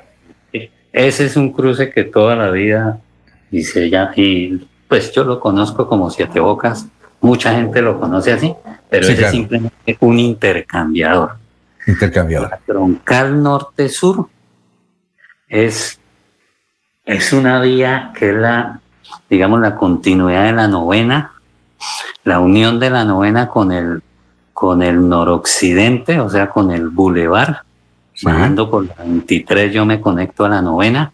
Ahí falta hacer el tramo 1, que es la carrera 23, una S que conecta con la novena. Sí, claro. Porque una cuando usted llega a Quebrada Seca, pues digamos que, que ahí mu- muere en el buen sentido de la palabra. O sea, Sí, claro. tú si sigues para el norte, pues entras a unas calles de barrio. Entonces, ese es el tramo 1, ese, ese lo, lo- también lo tenemos dentro de los proyectos. Y el tramo 4, que es cuando tú pasas el puente de la novena y llegas al Mutis y te encuentras con otra vía de, vía barrial, la llamo yo, pues para Sí, que claro. entiendan. Entonces venimos de una de una estructura de un puente pues muy bueno, doble casa y nos estrellamos contra contra unas vías de barrio. Entonces ahí es lograr esa conexión entre ese puente la novena y la 61, la 60, que es la que baja hacia, hacia el bueno, que Sí. ya está en doble calzada. Entonces lograr esa conexión para que el tráfico fluya bien hacia el sur. Ese es el tramo 4. Sí. Eh, esa es la troncal, esa es parte de la troncal norte-sur. Sí. Porque esa después llega a Provenza y después se mete por para conectarse a la la nueva de esa vara allá donde queda. Ay, perdón. El anillo vial. El anillo vial. Sí. Eso conecta, pero entonces en Provenza sí hay unos problemas muy grandes porque coge unas, eh, unos barrios subnormales y una parte del DRMI, entonces allá ya se vuelve complejísimo, ya se vuelve mucho más difícil eh, pensar en esa porque, porque ya es muy compleja la, la construcción de, de Provenza hacia allá, pero si Sí, logramos por lo menos esa conexión eh, logramos esa conexión que les digo, logramos pues evacuar el, el tráfico hacia el sur con más facilidad. Y la otra que sí ya se va a hacer, que ya se va a colgar en licitación, es la famosa Virgen La Cemento. Esa sí ya la plata está asegurada, esa hace, hace parte de lo que llamamos la ZMB, que era la concesión anterior, que que se logró que ese recurso de los peajes lo manejemos entre municipio, gobernación, Invías, eh, Invías y los y eso lo maneja el IDESAN. Nosotros estamos ahí, ya la licitación está lista, solo falta que la asamblea le apruebe las vigencias futuras al IDESAN y se cuelga esa, esa licitación urgentemente porque sí, ya es un pedido a gritos y, y ya está la plata ya está todo listo para iniciar la construcción de esa Virgen La Cemento. Eh, perdón, antes de que venga Laurencio, que tiene una pregunta. Son las 6 y 24, estamos hablando con Iván José Vargas, secretario de Infraestructura de Bucaramanga. ¿Esa obra cuánto vale, doctor? La Virgen La Cemento vale Sí. aproximadamente 80 mil millones. Eh, se va a hacer la licitación. eh, más o menos, ¿cuándo podremos disfrutar de esa vía si no hay inconvenientes? Esto, todo 2000, en final del 2022. Bueno. Laurencio, son las 6 y 24. Alfonso y señor secretario de Infraestructura Iván José Vargas Cárdenas. Pues Bucaramanga está planificado, creo que Carlos Viviescas, que llegó a Bucaramanga, Joaquín Beltrán, el, al- el doctor Alfonso Gómez Gómez, Alberto Montoya y otros tantos planificaron la ciudad. Pero faltó durante los últimos cuatro años esa gestión nacional. En este momento hay esa unidad de los congresistas, de Nubia López, del mismo ex candidato Freddy Antonio Naya Martínez, la alcaldía, usted, la gobernación, para impulsar todos estos proyectos porque se requiere voluntad política, voluntad administrativa y voluntad de planificación o como dice de infraestructura. Todo esto sí está planificado, esa unión para que evitar lo que pasó en el pasado. Esto sí, nosotros eh, ya hemos hecho varias reuniones con gobernación, con la bancada, precisamente en la reunión que tú comentabas hace un momento, con la bancada de parlamentarios, le mostramos los proyectos, eh, hemos tenido re- ministra de Educación, ministra del Deporte, ministro de tras- ministra de Transporte, perdón, el alcalde pues ha tenido reuniones, esas las que yo he asistido, pero el alcalde ha gestionado eh, muchas más cosas en Bogotá y yo pienso que es una buena oportunidad para que, para que se den las cosas. De hecho, la unidad de gestión de riesgo ya estamos trabajando con ellos eh, más de 60 mil millones en la escarpa occidental para eh, temas de protección. Eso lo, eso ya se gestionó, lo gestionó la administración el año pasado y ya próximamente van a iniciar las, las obras. Eh, finalmente, eh, doctor eh, José, Iván José Vargas, nos preguntan algunos directivos del tecnológico santanderiano que si los 50 mil millones de pesos que dan para el tecnológico, esa platica para remodelarlo ya está asegurada. Sí, esa plata ya está asegurada, ya iniciamos la licitación de la primera fase, 10 mil millones de pesos, y el resto de recursos ya están totalmente asegurados. Doctor Iván José Vargas, muchas gracias. Te lo estaremos molestando para el desarrollo de esta gran eh, eh, obra de infraestructura para la ciudad bonita que no se hacía desde hace más de qué, más de 30 años. Muy amable, doctor, muy gentil. Bueno, a ustedes muchas gracias por la oportunidad y saludos a toda la comunidad.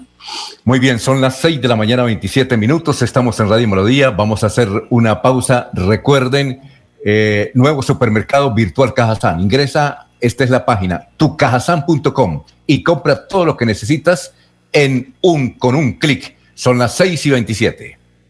Amigo empresario, su negocio merece el mejor respaldo. Los desafíos mundiales traen soluciones al instante. Por eso Cofuturo le ofrece crédito ágil y práctico para capital de trabajo y todas las necesidades de su empresa. Informes 317-439-9483 y en www.cofuturo.com.co. Cofuturo, construimos sueños de progreso. A la isla llega el Mega Auler del 19 al 21 de marzo. Productos de calidad al mejor precio. Y espera el 21 la gran final de Isla Gamer. Más información en laislacc.com.co. Yo compro en la isla.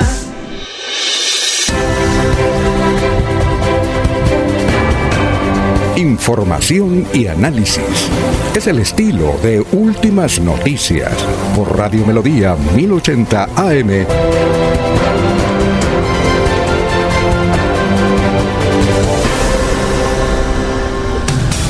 Muy bien. El 6 y 28. Eh, el- el- Ernesto, noticias para, eh, para cerrar esta parte de, de la emisión. Usted nos ha enviado un, un Twitter de Diana Saray, ¿no? Me pareció interesante compartírselo a usted, director, que es el jefe de la manada. ver, ¿qué Dicen es lo que, qué es lo que dice? Eh, dice... Espero que, espero que arroba Figer Joda, es Jorge Figueroa, ¿no? Sí. No escoja el camino de su mentor, de buscar adeptos dañando la reputación de los demás sin razón. Que su campaña se haga sobre su mérito y no sobre el descrédito de los demás. Me imagino que se refiere Diana Saray en la aspiración que tiene eh, Figer Joda y Jorge Figueroa a eh, ¿el vais para la cámara o para el Senado? La verdad no lo tengo No claro. sé, no, no sé. Creo que va para el Congreso, pero no sé si es Cámara o Sí. Senado. Alfonso, creo que va a ser Senado por el Centro Democrático, pero que se alinee bien. Recuerde que también otro Pues no. beleño pues, aspira No. al Senado, que es el doctor... ah, Néstor Díaz eh. Sí, señor, ahí está la Pero pelea. Ernesto, el mentor de Jorge Figueroa es eh, Rodolfo Hernández. No, no sé, así que se refería No, a no, Diana sí. No, yo le digo, es que es Rodolfo Ah, usted lo Hernández. dice. Sí, sí, sí. Es Rodolfo Hernández. Ah, ya. Bueno. pues yo la verdad no estaba, estaba por eso se lo envía a usted que es el que sabe, ¿no? No, todos que- saben. para que el saben que, mentor. que el mentor es Rodolfo Hernández. Muy bien, eh, Ernesto, lo ¿Mentor es el patrocinador? ¿Cómo? ¿Mentor es el patrocinador? Es el orientador. Mm, ya. ¿El patrocinador? Bueno, puede ser. Es un orientador. Bueno, pero, pero Bueno. muy fuerte, ¿no? El trino de Diana Saray. Lo escribió es hace que- 11 minutos, está calientico. Ah, sí, no, es que ayer anoche en, en la intervención de Facebook Live, el Rodolfo Hernández fue muy duro, muy duro contra el doctor eh, Pedraza, que escribió una columna contra él el domingo pasado. Miguel Ángel le Pedraza. Sí, Miguel Miguel Ángel Rodolfo Hernández le dijo borracho y no sé, mucho, que, que, que había que conseguirlo eran las guarepere- guaraperías. Usted sabe cómo, cómo es el asunto. Muy bien, don, don Ernesto, noticias para cerrar este break. Y para despedirme de ustedes, agradeciéndoles su compañía y a todos los oyentes, muchas gracias. En el día de hoy, hay que decir que habrá corte de agua el día de mañana eh, para 2.644 suscriptores que están en el distrito eh, de la iglesia que cobija eh, Bucaramanga, Cordoncillos 1, La Gran Ladera, Monterredondo, Quebrada la Iglesia 2 y embotelladora de Coca-Cola. El corte de agua potable, repito, para el día de mañana empezará a las 4 de la tarde y terminará sobre las 11 y 59 de la noche para que estén pendientes. Un abrazo y saludo cordialísimo. Feliz día. Bueno, tu casa ahora es el lugar ideal y con Futuro te ofrece la oportunidad de renovar tus electrodomésticos y víveres fundamentales para todas las familias. Son las 6 y 32.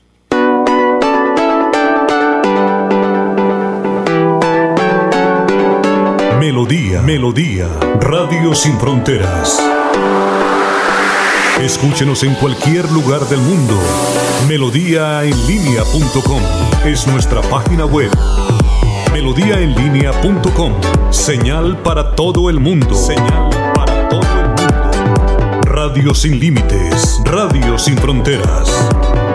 Radio Melodía, la que manda en sintonía.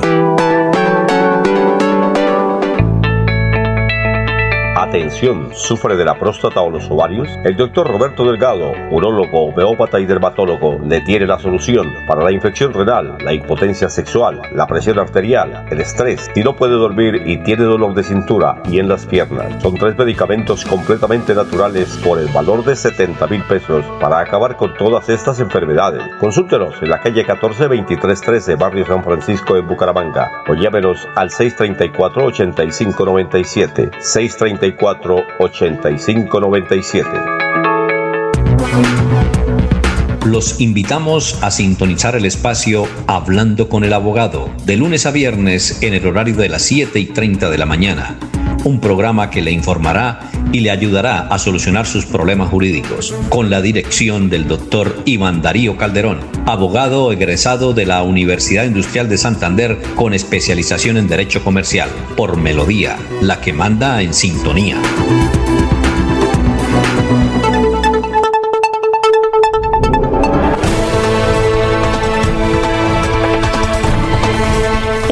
Últimas noticias de Radio Melodía.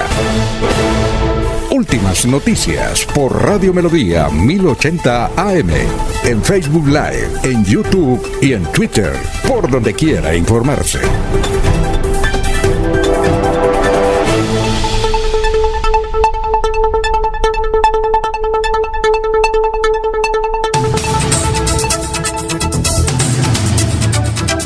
Vamos con los oyentes. Mariela Gallito dice, ojo con el alcalde y el señor gobernador, beneficio para los venezolanos sin pase, sin seguro obligatorio, solo muestran cédula venezolana y siga. Y nosotros los colombianos a nada. ¿Qué pasa, señores? Ojo con el trabajo de los colombianos, por favor. Gustavo Pinilla Gómez dice, el ministro, el ministro ladrón con los bonos de agua, en lugar de clavar con más impuestos a los pensionados, debería eliminar las multimillonarias exenciones a los poderosos de este país. Fundación Renace Mi Edad Dorada. Cordial saludo eh, a todos, el mejor equipo periodístico. Última noticia, nuestro grupo esta noche comenzamos nuestras actividades en el Polideportivo Recreativo del Mutis. Cordial invitación a nuestros adultos mayores con todas las medidas de autocuidado. Mil gracias. Bueno, gracias por, gracias por la sintonía. Bueno, eh, mm, tenemos a, a esta hora el doctor José Escamilla, él fue personero de, de la ciudad de Florida Blanca, pero mm, ha eh, dado a conocer una noticia en las últimas horas en el sentido de que elevó una acción popular para permitir que los particulares puedan importar vacuna. Doctor eh, José Escamilla, tenga usted muy buenos días. ¿Y de qué se trata su propuesta? Muy buenos días. Sí, básicamente consiste en una acción popular para proteger la salud pública y el patrimonio público. La salud pública, por cuanto, pues, eh, durante el último mes en promedio estaban falleciendo 110 personas en Colombia por causa del COVID. Y el patrimonio público porque con la petición que se hace, con la acción popular, se contribuye en lograr de manera más rápida la inmunidad de rebaño para normalizar nuestras vidas y la economía del país y por supuesto para impactar eh, de manera positiva el patrimonio público porque el Estado gastaría menos recursos en vacunar a toda la población porque la acción popular en estricto sentido busca la pretensión principal es que se le ordene al Ministerio de Salud y Protección Social que autorice inmediatamente la importación comercialización y aplicación de las vacunas contra el COVID-19 autorizadas por el INVIMA, para que toda persona natural o jurídica, incluyendo municipios y departamentos, puedan hacerlo. Ahora, doctor José Escamilla, son las 6 y 37. Eh, ¿Ante qué organismo elevó usted esa acción popular? Esa, ese se radicó el 25 de febrero en el Tribunal Administrativo de Santander y va contra el Ministerio de Protección Social quien fue que eh, mediante el decreto 109 del 29 de enero del 2021, se reservó la competencia exclusiva en cabeza del gobierno nacional para la compra, comercialización y aplicación de, de la vacuna contra el COVID-19. Eh, ¿Cuánto tiempo tiene el tribunal eh, para definir eh, eh, esta acción popular que usted ha elevado? Bueno, eh, yo calculo que en, en los siguientes 10 días seguramente habrá un pronunciamiento respecto de la medida cautelar que pide que se pide ahí en la acción popular y respecto de la admisión de la de, de la demanda de la acción popular. Eh, eh, la medida cautelar es que si se define a favor suyo, de una vez se, se ordene eh, aplicarla, ¿no? Mientras viene la apelación, porque seguramente habrá apelación, ¿no? Pues sí, si niegan la medida, pero la medida busca, eh, la medida cautelar busca que se ordene de manera inmediata la suspensión provisional mientras se resuelve la acción popular del artículo 26 del decreto 109 del 29 de enero del 2021, que ordena la reserva exclusiva del gobierno nacional para la compra, comercialización y aplicación de la vacuna. Y en segundo, Bueno, eh, que se ordene Sí, al Ministerio de Salud y Protección Social autorizar inmediatamente la importación, comercialización y aplicación de la vacuna del COVID autorizada por la misma, por cualquier persona Ahora, natural o jurídica. Sí, doctor José Escamilla. La idea entonces es que los particulares vaya, compren y vengan y la aplican aquí, pero tienen que cobrar, ¿cierto? Es decir, los particulares tendrán que cobrar por la aplicación de la vacuna, ¿no? No lo, no lo escuché bien en el A ver, audio. eh, la pregunta es, si los particulares van a importar, naturalmente aquí van a cobrar por la aplicación de la vacuna. Sí, por, por, por supuesto. Es que ¿cuál es el asunto? ¿Por qué nace la acción popular? Porque, por ejemplo, una persona de 20, de 22 años, de 25 años, de 30 años, según la proyección del gobierno nacional, le aplicarían la vacuna en, en marzo o abril del 2022 si las farmacéuticas le cumplen las la cantidad y en las fechas de entrega. Pero el mismo gobierno nacional ha explicado y ha informado del peligro que existe de que las farmacéuticas cumplan con esa obligación por el fenómeno del acaparamiento y de la prohibición de la exportación desde los países productores de la vacuna contra el COVID. Entonces, todas esas miles, centenares de miles y millones de personas no tienen por qué esperar hasta 2022 o, de, o mucho tiempo más de pronto para que el gobierno nacional de manera gratuita le aplique la vacuna, sino puede, si tiene la capacidad, pues compra la vacuna en el mercado si el gobierno autoriza la importación y comercialización y se la aplica tan pronto esté ya en el mercado y no tiene que esperar a que el gobierno nacional le aplique la vacuna en la fecha incierta que está planteada.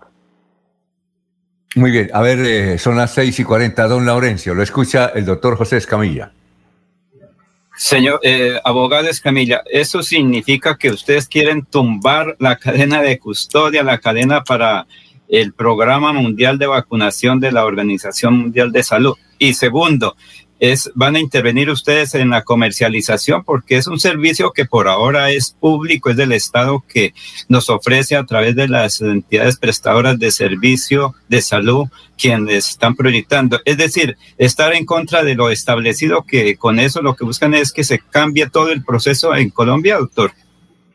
Muchas gracias por la pregunta porque podría eh, precisamente pensarse eso, pero en ningún momento eh, eh, eh, liberar la importación, comercialización y aplicación de la vacuna no afecta para nada ni en absoluto el Plan Nacional de Vacunación, ni la gratuidad, ni el régimen de priorización de aplicación de la vacuna como lo establece el gobierno nacional, sino que logra es complementarlo y ayuda a que de manera más rápida se inmunice al porcentaje de población que se requiere para tener la inmunidad de rebaño.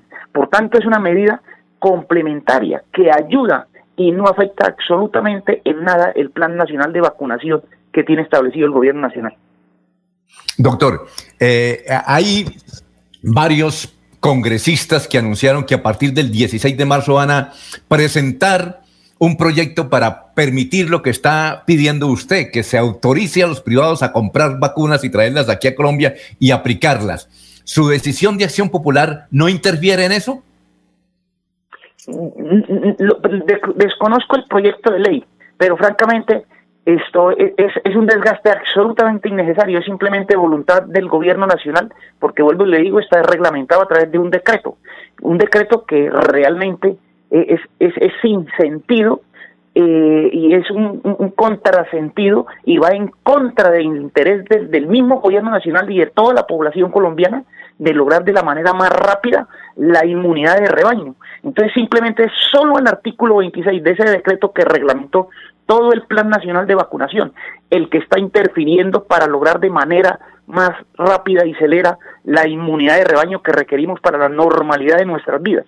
Ese artículo 26 es el que estableció la competencia exclusiva en cabeza del gobierno nacional. Lo único que basta es que el mismo gobierno nacional suprima o incluso que el mismo gobierno nacional reglamente ese decreto porque ese el artículo ese artículo 26 lo que estableció es esa competencia de manera temporal en cabeza del gobierno nacional, pero teniendo en cuenta todos los hechos y los fenómenos que están ocurriendo, como es que el gobierno nacional ya cerró el ciclo de negociaciones, que hay, que hay países que ya lograron la inmunidad de rebaño, que hay países que tienen comprado hasta siete veces las vacunas para vacunar toda su población, eh, el, el, acaparamiento en, cabeza de los países ricos.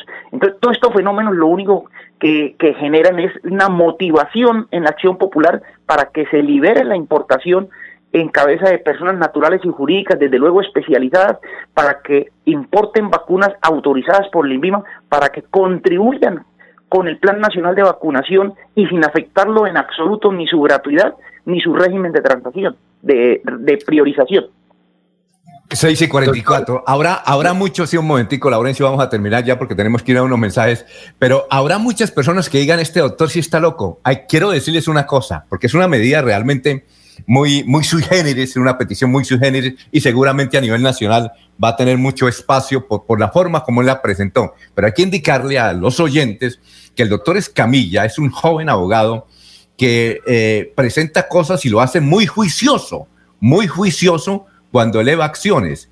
Les recuerdo, por ejemplo, que él logró tumbar la elección de personero de Florida Blanca y con su acción la Procuraduría General sancionó a 11 concejales por la elección mala. Es decir, él se enfrentó ante un poder político y jurídico bastante férreo, fuerte, y, y a quienes que lo consideraban un loco por semejante osadía, pues tuvieron que callarse y mirar cómo él logró que eh, se cumpliera la ley en Florida Blanca y logró precisamente asumir la personería. Eh, ¿Tiene algún comentario sobre la decisión precisamente que tomó la Procuraduría hace unas semanas de sancionar a los 11 concejales que eligieron irregularmente un personero? No, respecto a esto, eh, tengo entendido que apelaron la decisión y que está en trámite. Por tanto, falta la, la, última instancia. Por eso, es que yo decía que cuando usted, que usted es muy juicioso en la eh, elaboración de estas acciones, ¿no? Sí, por supuesto. Es que, pues, e, esta es una acción constitucional que, que tiene, pues, pues aquí simplemente, pues, trato de, de explicar las razones más, más relevantes que fundamentan la acción popular. Pero, pero pues yo tengo una especialización en Derecho Constitucional, una maestría en Derecho Administrativo, soy especialista en gerencia pública, especialista en gerencia financiera, abogado y curso un doctorado en Derecho de la Universidad Santiago de Cali. Abogado, pero una pregunta, ¿cuál es el costo proyectado que debe pagar el usuario de la vacuna y quién lo asume? Porque si en este momento lo va a asumir el Estado colombiano el costo de importación de la aplicación, ¿quién va a asumir cuánto puede valer la aplicación de la dosis de vacunación COVID-19 desde el sector privado? Pues mire, esto, yo he sido mm, muy exigente en cumplir los protocolos. Eso me ha imposibilitado llevar una vida normal. De hecho, hasta el momento todavía no llevo una vida normal, ni desarrollar mis actividades comerciales, como litigante, ni desarrollar mi vida normal en familia con mis medios de, de 21 meses. Esto, y eso, pues, lo tiene uno como esquizofrénico, como paranoico. Uno requiere urgentemente recobrar la normalidad. Y entonces, desde el año pasado, yo preguntaba a algunos, incluso a un pediatra, el pediatra de mis niños, y entonces él me decía, desde el año pasado me decía, nosotros ya estamos haciendo alguna gestión y en el mercado hasta el momento se dice que vale 7, 8, 10 dólares la vacuna. Eh, entonces yo le preguntaba, bueno, ¿y, cuánto podría valer la aplicación aquí? Entonces me decía él 100 mil o 150 mil pesos. Entonces yo decía, no, pues para mí, eh, para yo recobrar la normalidad, para yo poder trabajar de manera tranquila, para los colombianos recuperar su normalidad y su vida eh, comercial o sus actividades sociales, pues yo personalmente con mucho gusto asumo ese costo y le disminuyo un gasto público al gobierno para que no tenga que usar una vacuna ni me tenga que aplicar una vacuna gratuita y contribuyo a que de manera más rápida haya inmunidad de rebaño y por tanto se ahorren en promedio 110 muertes que están ocurriendo mientras subsista el efecto que estamos viviendo actualmente. Sí, cierto, doctor. Perfecto. Eh, muchas gracias, doctor eh, José Escamilla, por haber estado aquí en Radio Melodía. Muy amable. Gracias a usted por la invitación. Son las 6 de la mañana, 48 minutos. Vamos a una pausa. Estamos en Radio Melodía. Tu casa ahora es el lugar ideal y Cofuturo te ofrece la oportunidad de renovar los electrodomésticos y víveres fundamentales para toda la familia. Televisores, neveras, lavadoras y muchísimas alternativas para dotar tu hogar están en la calle 48, número 3333. También encontrarás motocicletas, bicicletas, computadores y celulares. Atención inmediata 322 307 0371. Cofuturo, construimos sueños de progreso. A la isla llega el Mega Auler del 19 al 21 de marzo. Productos de calidad al mejor precio. Y espera el 21 la gran final de Isla Gamer. Más información en laislacc.com.co. Yo compro en la isla. Muy bien, son las 6 y 49, vamos con los oyentes. Gerardo Gómez Forero dice, ¿quién garantiza que las vacunas no sean chiviadas? Eh, dice también Gerardo Gómez, las cumbias del 95, las cumbias, el 95% con el debido respeto, la escuchan y bailan personas drogadictas. Eh, Gerardo Gómez Forero, pensionados, o nos unimos o nos jodemos. Luego de llorarle al mono de la pila. A las 7 vamos a presentar a este abogado antioqueño que tiene una posición y un anuncio sobre lo que pretende el gobierno con los pensionados son las seis y cincuenta. Don Laurencio, lo escuchamos a esta hora. Estamos en Radio Melodía. Alfonso, el GOES, policía mujer, conductora de una camioneta, ley del Lizarazo Niño, mujer policía de la Mebu en Bucaramanga. Es un ejemplo de vida, Alfonso, que la policía la exaltó ayer como persona, como mujer en esa importante celebración del Día Internacional. Es una persona que a sus 31 años tiene que cargar todos los días con un peso superior a los 20 kilos, porque es todo el equipo, digamos, de la policía, su chaleco antibala, su fusil, su pistola, la munición y todos los elementos que para el GOES, que es un grupo especializado de operaciones, tiene que llevar y la policía le rindió un homenaje a las mujeres policías, a las mujeres que están en vigilancia, a todas que prestan un servicio. Por eso este siguiente informe con esta persona y la policía de la de Bucaramanga. Con 31 años de edad y 12 años en la institución, Lady Lizarazo Niño es la única mujer conductora del Grupo de Operaciones Especiales, GOES, quien tiene la misión de movilizar y salvaguardar a un equipo táctico de operaciones urbanas. Lady nació en Bucaramanga y desde niña tuvo gran pasión por los vehículos y las armas. En su infancia no hubo presencia de princesas ni de cuentos de hadas, pero sí series de detectives y películas de acción. Al ingresar a la policía, trabajó más de tres años en el modelo de vigilancia comunitaria por cuadrantes, para luego realizar en la ciudad de Bogotá un curso de operaciones tácticas urbanas de más de 70 días, donde puso a prueba su condición física y arduo entrenamiento, consistente en manejar armas de corto y largo alcance para realizar acciones operativas en objetivos de valor. El momento que más me ha impactado es cuando en las horas de la madrugada entramos a una finca afuera de la ciudad donde se planeó la operación táctica urbana para dar con un objetivo de alto valor. Cuando llegamos nos percatamos que el objetivo era alias Barbas, de la oficina de Envigado. Le dimos captura a este sujeto y eso es un orgullo para mí como mujer participar en un operativo de, de esta magnitud. Las invito a que luchen, a que se esfuercen por sus objetivos, que logren. Lo que uno sueña siempre va a lograrse. Uno como mujer también puede, también podemos. A lo largo de su carrera, ha ayudado a la desmantelación de bandas criminales, estructuras dedicadas al microtráfico, gracias a su dedicación y capacidad de reacción. Como ella afirma, cada vez que me pongo las botas, siento una adrenalina que me hace sacar fuerzas y que me hacen sentir muy bien. En su rol familiar, es la única hija de tres hermanos y la responsable de cuidar a su progenitora, la señora Herminda Niño, quien siendo ama de casa, siempre le enseñó el valor de los principios morales y la honradez. Su mamá le inculcó la vocación por el servicio religioso, pero su vocación era algo de fuerza y entrenamiento.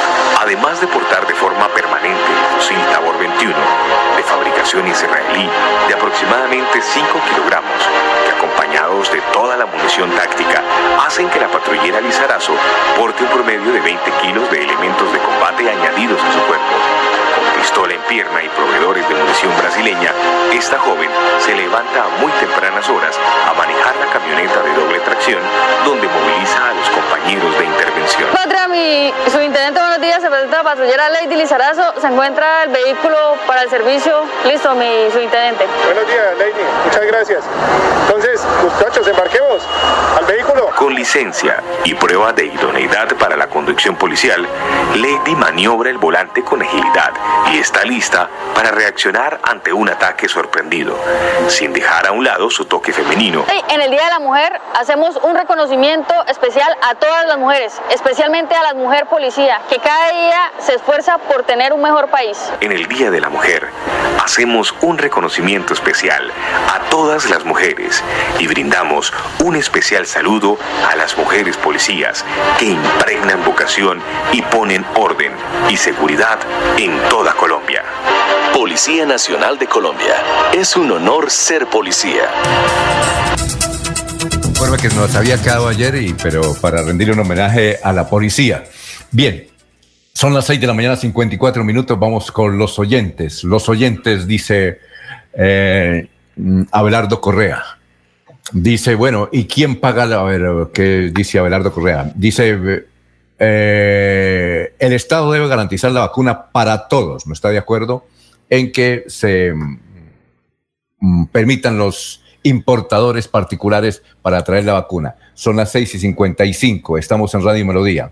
Bien, eh, sobre Ferticol, mm, en la Asamblea del Departamento de Santander que está en sesiones, eh, se había hablado de que algún diputado iba a presentar un- una, mm, una propuesta para hacer un debate a Ferticol. La Asamblea ha decidido que ese debate lo van a hacer cuando la gobernación de Santander presente un proyecto para liquidar a Ferticol. Y entonces ahí, cuando se presente ese proyecto, se va a hacer el debate sobre la platica que se perdió en Ferticol.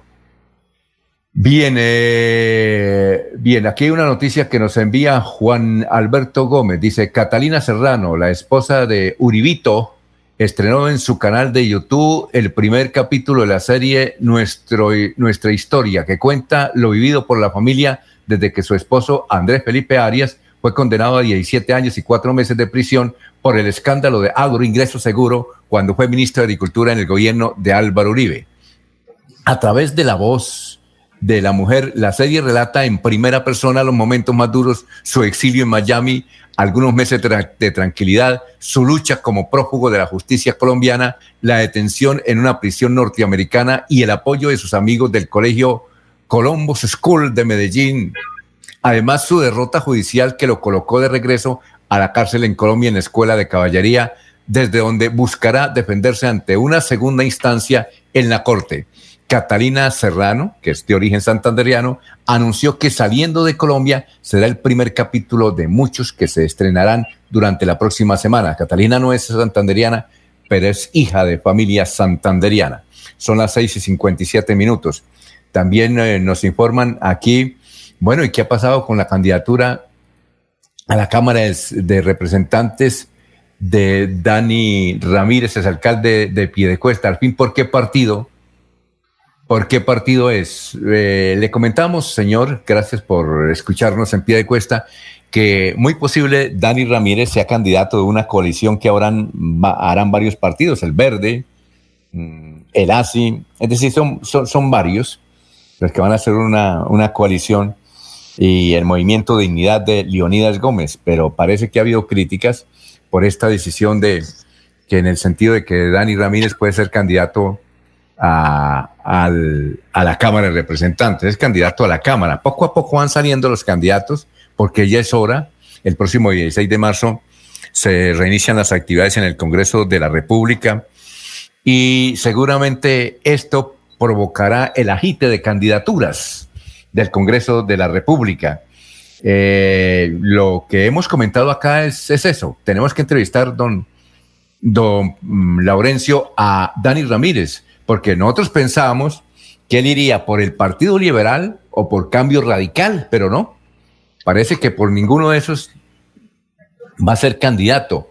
Eh, también nos eh, ha mencionado, a ver, que un, a ver, un exalcalde, es que no recuerdo el nombre, también será candidato a la alcaldía de la, a, la Cámara de Representantes, pero no, no, no, recuerdo el nombre aquí de los mensajes que nos han enviado Alfonso, será John Abiu Ramírez Barrientos, es alcalde de Girón, candidato a la Cámara también. Yo creo. También está Héctor Guillermo Mantilla. No, Héctor Mantilla, Héctor Mantilla sí, pero yo no creo que John Abiu sea candidato al Congreso porque él está esperando ser candidato a la gobernación de Santander, ¿no?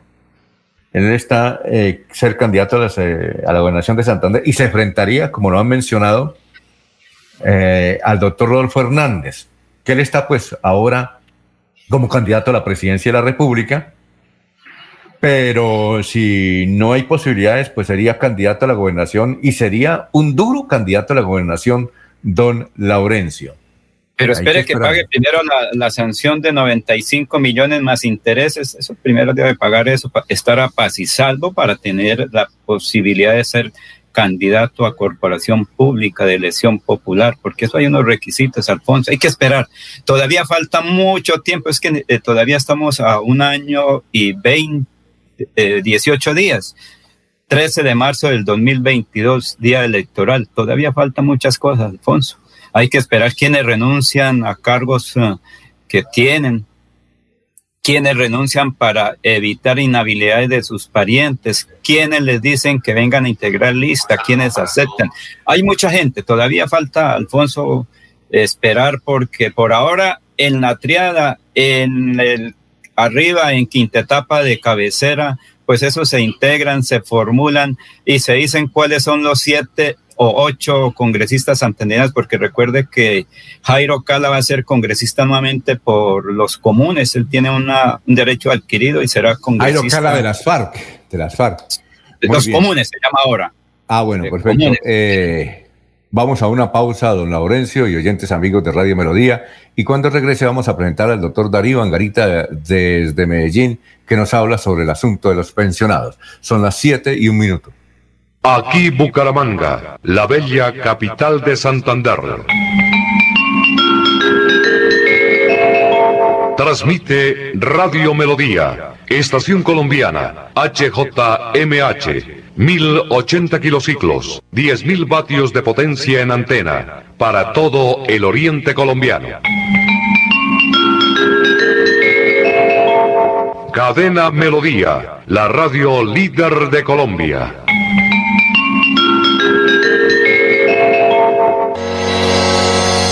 Los problemas del colon inflamado son bastante comunes en los colombianos, hombres y mujeres, siendo una dolencia de difícil tratamiento. La terapéutica natural Araltel ha encontrado a través de los años de investigación un producto que ha demostrado ser útil en el tratamiento del colon. Tome el Araltel Mevis por cuatro meses de manera constante y note usted mismo los resultados. Si ya estás en casa cuidando tu salud y la de los tuyos, no olvides que puedes tener los productos naturales Araltel a través del servicio a domicilio en tu ciudad. Comunícate en Bucaramanga al celular 315-447-1995. Recuerda, 315-447 1995. Tienda Naturista, tu vida y naturaleza en Bucaramanga. Estas son últimas noticias, las noticias de la hora. Buenos días, soy Florentino Mesa y estas son UCI Noticias y Paz. Colombia sumó hoy otros 2.205 casos de coronavirus, la cifra más baja desde el 17 de junio, acumulando 2.278.861 casos y 60.598 víctimas mortales. Miles de feministas vestidas de negro y morado salieron a protestar por los feminicidios y contra el patriarcado en una multitudinaria marcha que inundó las calles del centro de Bogotá y otras ciudades del país. El gobierno rechazó el llamado urgente de relatores de la ONU para que no retome las aspersiones aéreas de cultivos ilícitos con glifosato, al considerar que los firmantes de esa petición están prejuzgando al Estado. En el Día Internacional de la Mujer, UCI Noticias y Paz apoya la reivindicación de sus derechos y la lucha constante que nos recuerda la importancia de la igualdad, el reconocimiento de la diversidad, el amor y la entrega a su causa en la sociedad. Por eso, en UCI Noticias y Paz creemos en las mujeres campesinas, indígenas, afrodescendientes, en las mujeres diversas, en nuestras jóvenes y niñas, en una Colombia femenina llena de lucha y resistencia. ¡Feliz Día Internacional de la Mujer! El número de fallecidos en las explosiones registradas en un cuartel militar en Guinea Ecuatorial subió en varias decenas, hasta al menos 98, luego de que se recuperaron más cuerpos, dijo hoy el gobierno. Y en los deportes, el América de Cali siguió el camino de la recuperación al derrotar 1 por 0 al Deportivo Pereira en la Liga Colombiana, liderada por el Deportivo Cali con 23 puntos. Entérese primero en los Noticias.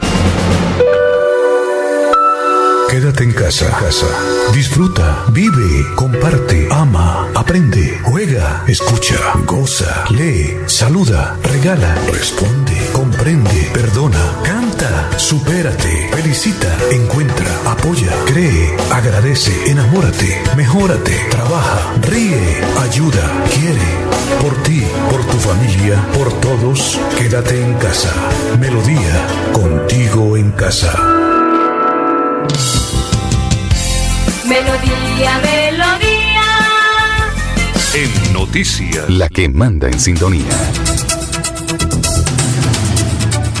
Muy bien, son las 7 de la mañana, 4 minutos. Ahora sí vamos a presentar a este distinguido abogado antioqueño que tiene datos sobre las pensiones y quiere poner en alerta a los pensionados para no permitir que el gobierno nacional haga reforma de las pensiones. Es que cuando se hace la reforma de las pensiones, la estructura social de un Estado pues eh, resulta de que tiene, tiene sus, sus, sus, dificultades, ¿no? A ver, es el doctor Darío Angarita que nos habla desde Medellín y él está explicándole a todos los pensionados qué es lo que va a ocurrir. Por eso se necesita bastante información y entonces aquí para aquellos, gracias por estos grupos de WhatsApp de pensionados que nos escuchan, desde luego ahí se promociona el noticiero Últimas Noticias. Ellos están pendientes de, las informaciones y también están pendientes de suministrarnos datos como este. Escuchemos pues al, al doctor eh, Darío Angarita desde la ciudad de Medellín. Un saludo para todos y en especial para los pensionados de Colombia y para sus familias. El próximo 16 de marzo de este año 2021 se reúne el Congreso de Colombia en sesiones ordinarias y allí se van a tratar temas que tienen que ver con los pensionados de Colombia, con sus derechos. El primer tema que ha anunciado el gobierno nacional a través del ministro de Hacienda y que también en los medios de comunicación han señalado la posición de Fede Desarrollo es de una reforma tributaria. Y se ha previsto en esa posible reforma tributaria ponerle impuesto a las pensiones superiores a tres salarios mínimos. Esto sería una tremenda injusticia con los pensionados de Colombia si el Congreso llega a aprobar y a convertir en ley de la República esa reforma tributaria afectaría y golpearía duramente el presupuesto de las familias de los pensionados de Colombia y la canasta familiar. Y sobre este punto quiero hacer estas dos anotaciones. Olvida el gobierno nacional que los pensionados pagan impuestos, pagan impuesto predial, pagan impuestos de valorización, impuesto de industria y comercio, impuesto del 4 por mil, impuesto de sobretasa a la gasolina, eh, pagan el IVA, en fin, pagan impuestos como todos los colombianos. Entonces no eh, me parece que sea lógico eh, ni, sea equitativo grabar eh, a los pensionados con un impuesto para aquellas pensiones superiores a tres salarios mínimos. Y olvida también el gobierno que este año 2021 el aumento de las pensiones superiores a un salario mínimo fue solamente del 1.61%. Y con las alzas exageradas en los servicios públicos, en los alimentos y en los medicamentos que suelen presentarse en los meses de enero y febrero de cada año, pues los pensionados de Colombia ya perdieron ese pírrico aumento de su mesada pensional. Por eso es importante dar una lucha en el Congreso a futuro para modificar el artículo 14 de la Ley 100 del 93 y hacerle justicia a los pensionados. El otro tema, se anuncia también una posible reforma pensional. Y en esa reforma pensional ya se han dejado ver, se han filtrado algunos temas que irían en esa reforma pensional. El primero, aumentarle la edad a la mujer para adquirir el derecho a la pensión de jubilación. Un segundo tema, reducir al 55% el porcentaje de la pensión de jubilación. Y un tercer tema es el de reducir al 50% la sustitución vitalicia de las pensiones. Sobre todos estos eh, asuntos que estoy tratando en esta conversación con ustedes, quiero manifestarles que estaré muy atento a lo que resuelva el Congreso de Colombia. Si el Congreso llega a aprobar ese impuesto a las pensiones superiores a tres salarios mínimos, desde ya anuncio que presentaré una demanda ante la Corte Constitucional contra esa decisión, porque me parece eh, de ilegal e inconstitucional ir a ponerle impuesto a los pensionados de Colombia. De otra parte hago una invitación a todos los pensionados que nos están viendo para que nos sumemos. Súmate pensionado. Si nos sumamos y no guardamos silencio y no nos quedamos callados, podemos seguir avanzando en los derechos de los pensionados y podemos defender los derechos adquiridos de los pensionados de Colombia. Así que mi invitación apreciados pensionados que ven este video es que eh, lo compartan con otros pensionados, con sus hijos, con sus familiares, el contenido de esta comunicación y adicionalmente a que hagamos ese movimiento nacional de súmate pensionado súmate pensionado para defender tus derechos.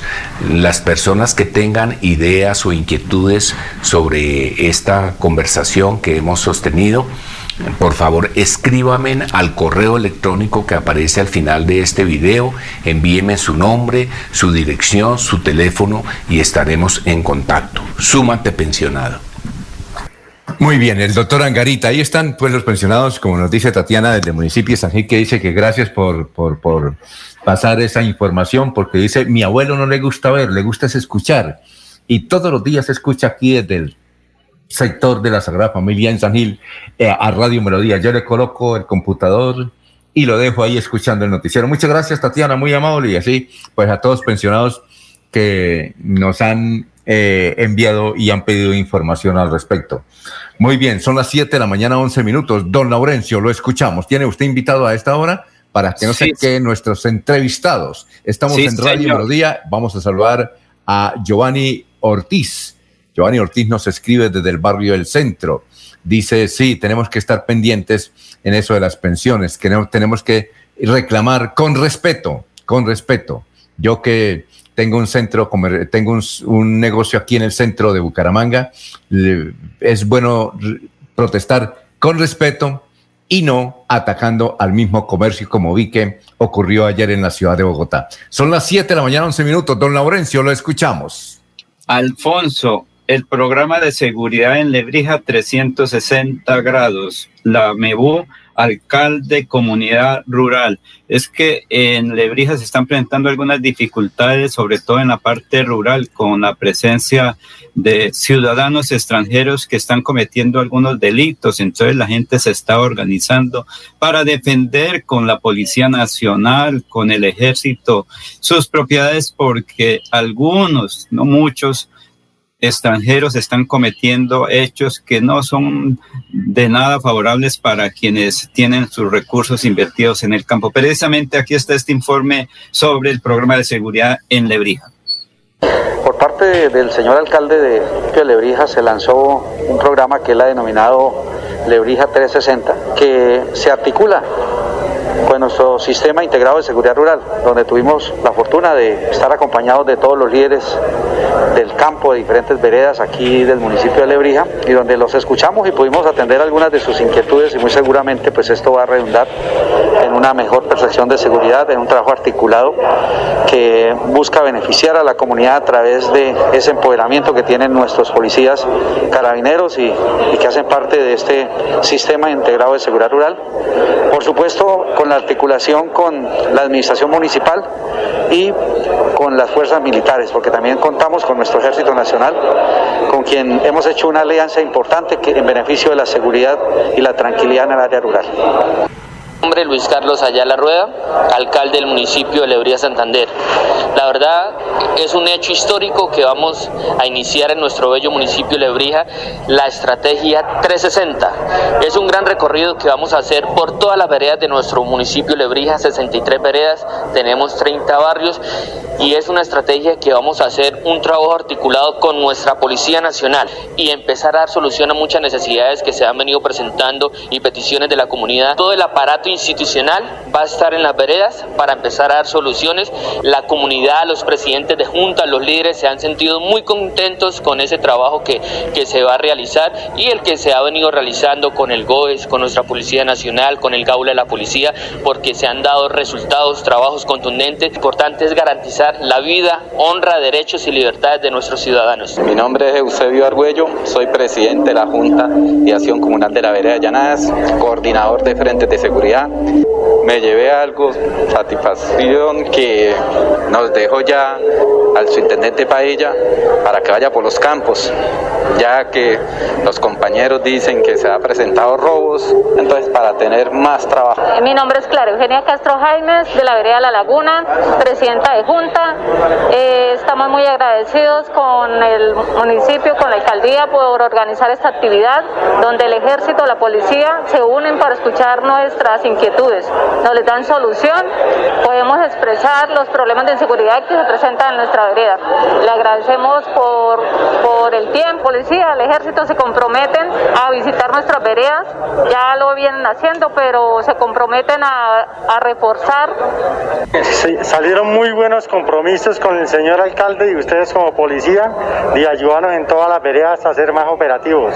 Y es mejor, porque a todo el mundo tenemos que respetar la Policía Nacional y querer la Policía Nacional, que es la única que nos está cuidando. Es un compromiso de todos nosotros también ayudar a la policía como comunidad, brindando los informes a dónde venden droga y todo. Policía, tenemos que cuidarla y decirle a dónde hay gente delincuente o cualquier cosa, hacer las llamadas. Muchas gracias. Muy bien, son las 7 de la mañana, 15 minutos. Los oyentes, Gerardo Gómez Forero dice, ¿quién garantiza que las vacunas no sean chiviadas? Eh, Hilario dice, me gusta la idea del abogado de comprar vacunas, el que tenga la plata y sobre todo los jóvenes, pues que se vacunan. Y eso desde luego agiliza la economía.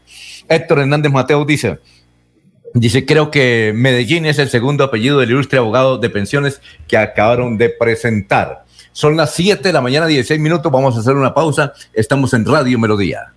Para seguir adelante, CopFuturo te ofrece crédito educativo en línea. Ingresa a www.copfuturo.com.co y solicítalo de una manera fácil, rápida y segura con la mejor tasa. Atención telefónica 318-717-3270 y 317-404-6430. CopFuturo, construyendo sueños de progreso.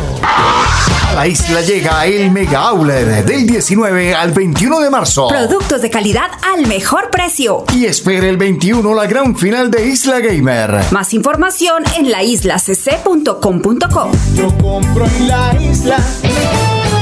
Hay más noticias. Muchas noticias, muchas noticias en Melodía 1080 AM.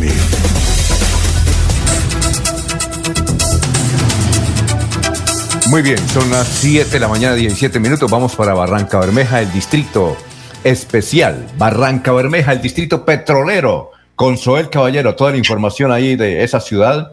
Y el Magdalena Medio. Muy buenos días, Soel, ¿cómo está? Soel Caballero está en Últimas Noticias de Radio Melodía 1080 AM. Buenos días, Alfonso, para usted, para los compañeros, igualmente para todos los oyentes. 1.794 niños, niñas y adolescentes regresan a clases bajo el modelo de alternancia, cumpliendo con todos los protocolos de bioseguridad. 14 instituciones educativas no oficiales del distrito comenzaron el regreso a clases de manera gradual, progresiva y segura bajo el modelo de alternancia. De igual forma, la Alcaldía Distrital de Barranca Bermeja sigue trabajando con las instituciones educativas oficiales para que de manera rápida se puedan cumplir con el plan y los elementos que implican los protocolos de bioseguridad. Por otra parte, el Ministerio de Salud y la Protección Social dio a conocer que ayer 8 de marzo no se reportaron personas fallecidas a causa del COVID-19 en Barranca Bermeja. De la misma manera se notificaron 19 ciudadanos que lograron recuperarse de la enfermedad, llegando a una tasa de sanación del 95.3%. Solo se registraron 12 casos positivos, 7 mujeres y 5 hombres. Las estadísticas actualizadas del COVID en Barranca Bermeja están de la siguiente manera. Casos confirmados 14.211, personas totalmente recuperadas 13.555, personas recuperándose en casa bajo vigilancia médica 155, 14 personas hospitalizadas, 42 pacientes en unidad de cuidados intensivos UCI, 445 personas fallecidas, casos activos en Barranca Bermeja 211. Noticias con las que amanece el distrito. Continúen compañeros en estudios en últimas noticias de Melodía 1080 AM. Son las 7 de la mañana 19 minutos. Hoy se cumplirá la, una otra de las reuniones de la Asamblea de Pro Santander que dirige el joven eh, empresario también muy activo, Juan Pablo Remolina, el hijo del doctor Eduardo Remolina Ordóñez. Es muy importante porque se van a conocer cómo está el departamento de Santander en materia de infraestructura. Va a participar Felipe Bayón, presidente de Ecopetrol, eh, que va a hablar sobre los retos y oportunidades eh, de la transición energética en Colombia y en Santander. Eh, también estará Juan Camilo Montoya, vicepresidente de la Junta Directiva de Pro Santander. Estará hablando Angélica Ángela María Orozco, ministra del Transporte. Es una asamblea, desde luego, que será virtual y va a hablar sobre los proyectos importantes, sobre todo, sobre todo la navegabilidad del río Magdalena. Y también se, eh, por la Asamblea de Pro Santander va a analizar un estudio que elaboraron mm, varias fundaciones con el apoyo de, de Harvard, esa universidad importante de Estados Unidos, sobre mm, eh, los polos de desarrollo que debe tener regiones como el departamento de Santander, con sus falencias y sus virtudes. Así es que hoy va a estar interesante. Vamos a ver, también va a participar eh, Laura Isabel Valdivieso, viceministra de Comercio Exterior, y que suena para, suena para ministra. Son las 7 de la mañana, 20 minutos. Eh, de otro lado, eh, ah, pero antes de, ¿usted tiene algún otro invitado? Porque aquí tenemos más datos de una información que nos llega, que nos envía Juan, Juan Mestre, Juan Mestre de la ciudad de Vallaupar. Gracias, Juan, un asiduo oyente de Radio Melodía que nos, nos da daticos sobre lo que ocurre en esa ciudad. ¿Tiene algún invitado usted, Laurencio, a esta hora? 7 de la mañana, 21 minutos. Alfonso, sí, señor, es que se nos quedó ayer una persona, mensaje para las mujeres de todos los días. Si ayer se conmemoró, él dice, es que todos los días dependemos de la mujer, hay que hacerle ese reconocimiento, el lunes, martes, miércoles, jueves y viernes, todos los días. Precisamente aquí está ese informe con un campesino, un expositor del habla, de la expresión del verso y de la copla. Celebrar el mes de marzo no tendría mucho que ver si no se le celebrara su feliz día a la mujer. Ese ser maravilloso que Dios puso en este mundo para que nos dé su amor y su cariño profundo. Ella es quien carga todo, los desprecios y el dolor, y nos paga con cariño y con un inmenso amor. Ella es esposa y es madre, es amante y es amiga, es compañera ideal que nuestras penas mitiga.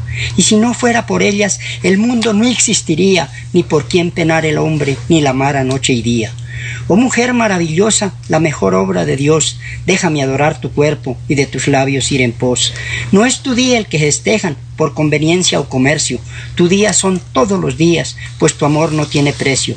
El lunes yo te venero, oh madre amiga y amante, y admiraré tus caprichos poniendo a Dios por delante. El martes eres la reina del trabajo y del esfuerzo, del amor y el sacrificio y compañera de oficio. El, el miércoles yo amaré tus esfuerzos y desvelos y tus lágrimas de madre regadas en muchos suelos. El jueves cuando la luna muestre su brillo crecer, su luz marcará tu cuerpo, pues también ella es mujer. El viernes de madrugada, con las gotas de rocío, seré el hombre más feliz si puedo calmar tu frío. El sábado será ese día con sentimiento profundo de saber que hay muchas madres que lloran en este mundo. El domingo, día festivo, al escuchar las campanas, veremos que no es un día, sino toda la semana. Tú eres la dueña del día, de las horas, los minutos. Solo hay que pedirle a Dios que nos mantenga bien juntos. Pero ya que hoy te recuerdan, oh maravilloso ser, solo nos queda decir, Dios las bendiga, mujer. Ay, gracias. ¿De dónde es el Laurencio, ese señor?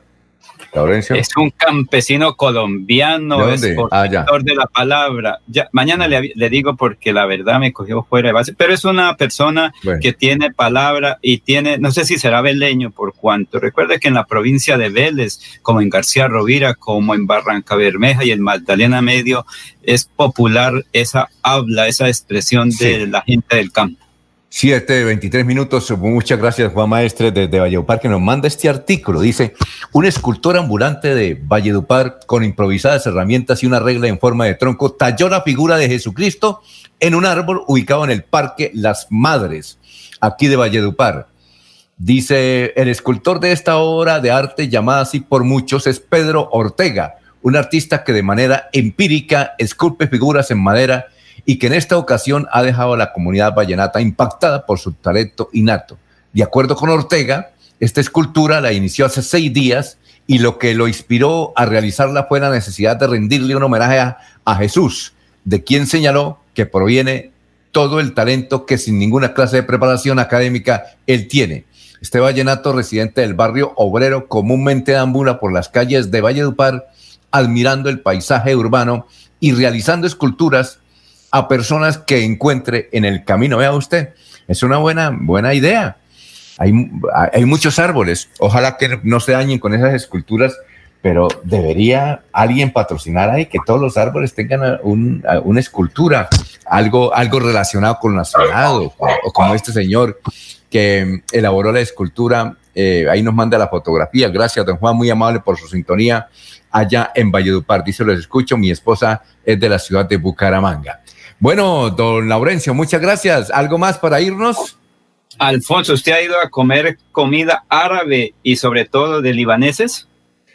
A veces, a veces, pero yo lo hago con, usted sabe que ah, yo soy bueno para la carne asadita, la carne sudada, todo lo nuestro, el campo, y ya esas comidas raras me toca analizarlas. ¿Por qué? ¿Dónde hay? Porque ayer fuimos, uh, por gracias de invitación de mi hija, o mejor, la invitación a mi hija y mi esposa a una comida árabe. Hablamos con Wilson Gómez Cu- Incure, de origen, o mejor, de descendencia libanés. ¿Dónde Mañana queda esa? ¿Dónde queda el restaurante? En el sector de la Aurora. Ah, muy bien, comida- perfecto. Sí, eh, mañana que- hablaremos. me, Sí, tiene señor. Que, me tiene que pasar el dato. Bueno, muchas gracias. Se nos acabó el tiempo muy amable, 726. Ya está ahí listo el doctor Iván Calderón para el programa Hablando con el Abogado. Últimas noticias los despierta bien informados de lunes a viernes. En todas las áreas de la información regional, un periodista de Últimas Noticias registra la información en Radio Melodía 1080 AM y en melodíaenlínea.com. Director Alfonso Pineda Chaparro.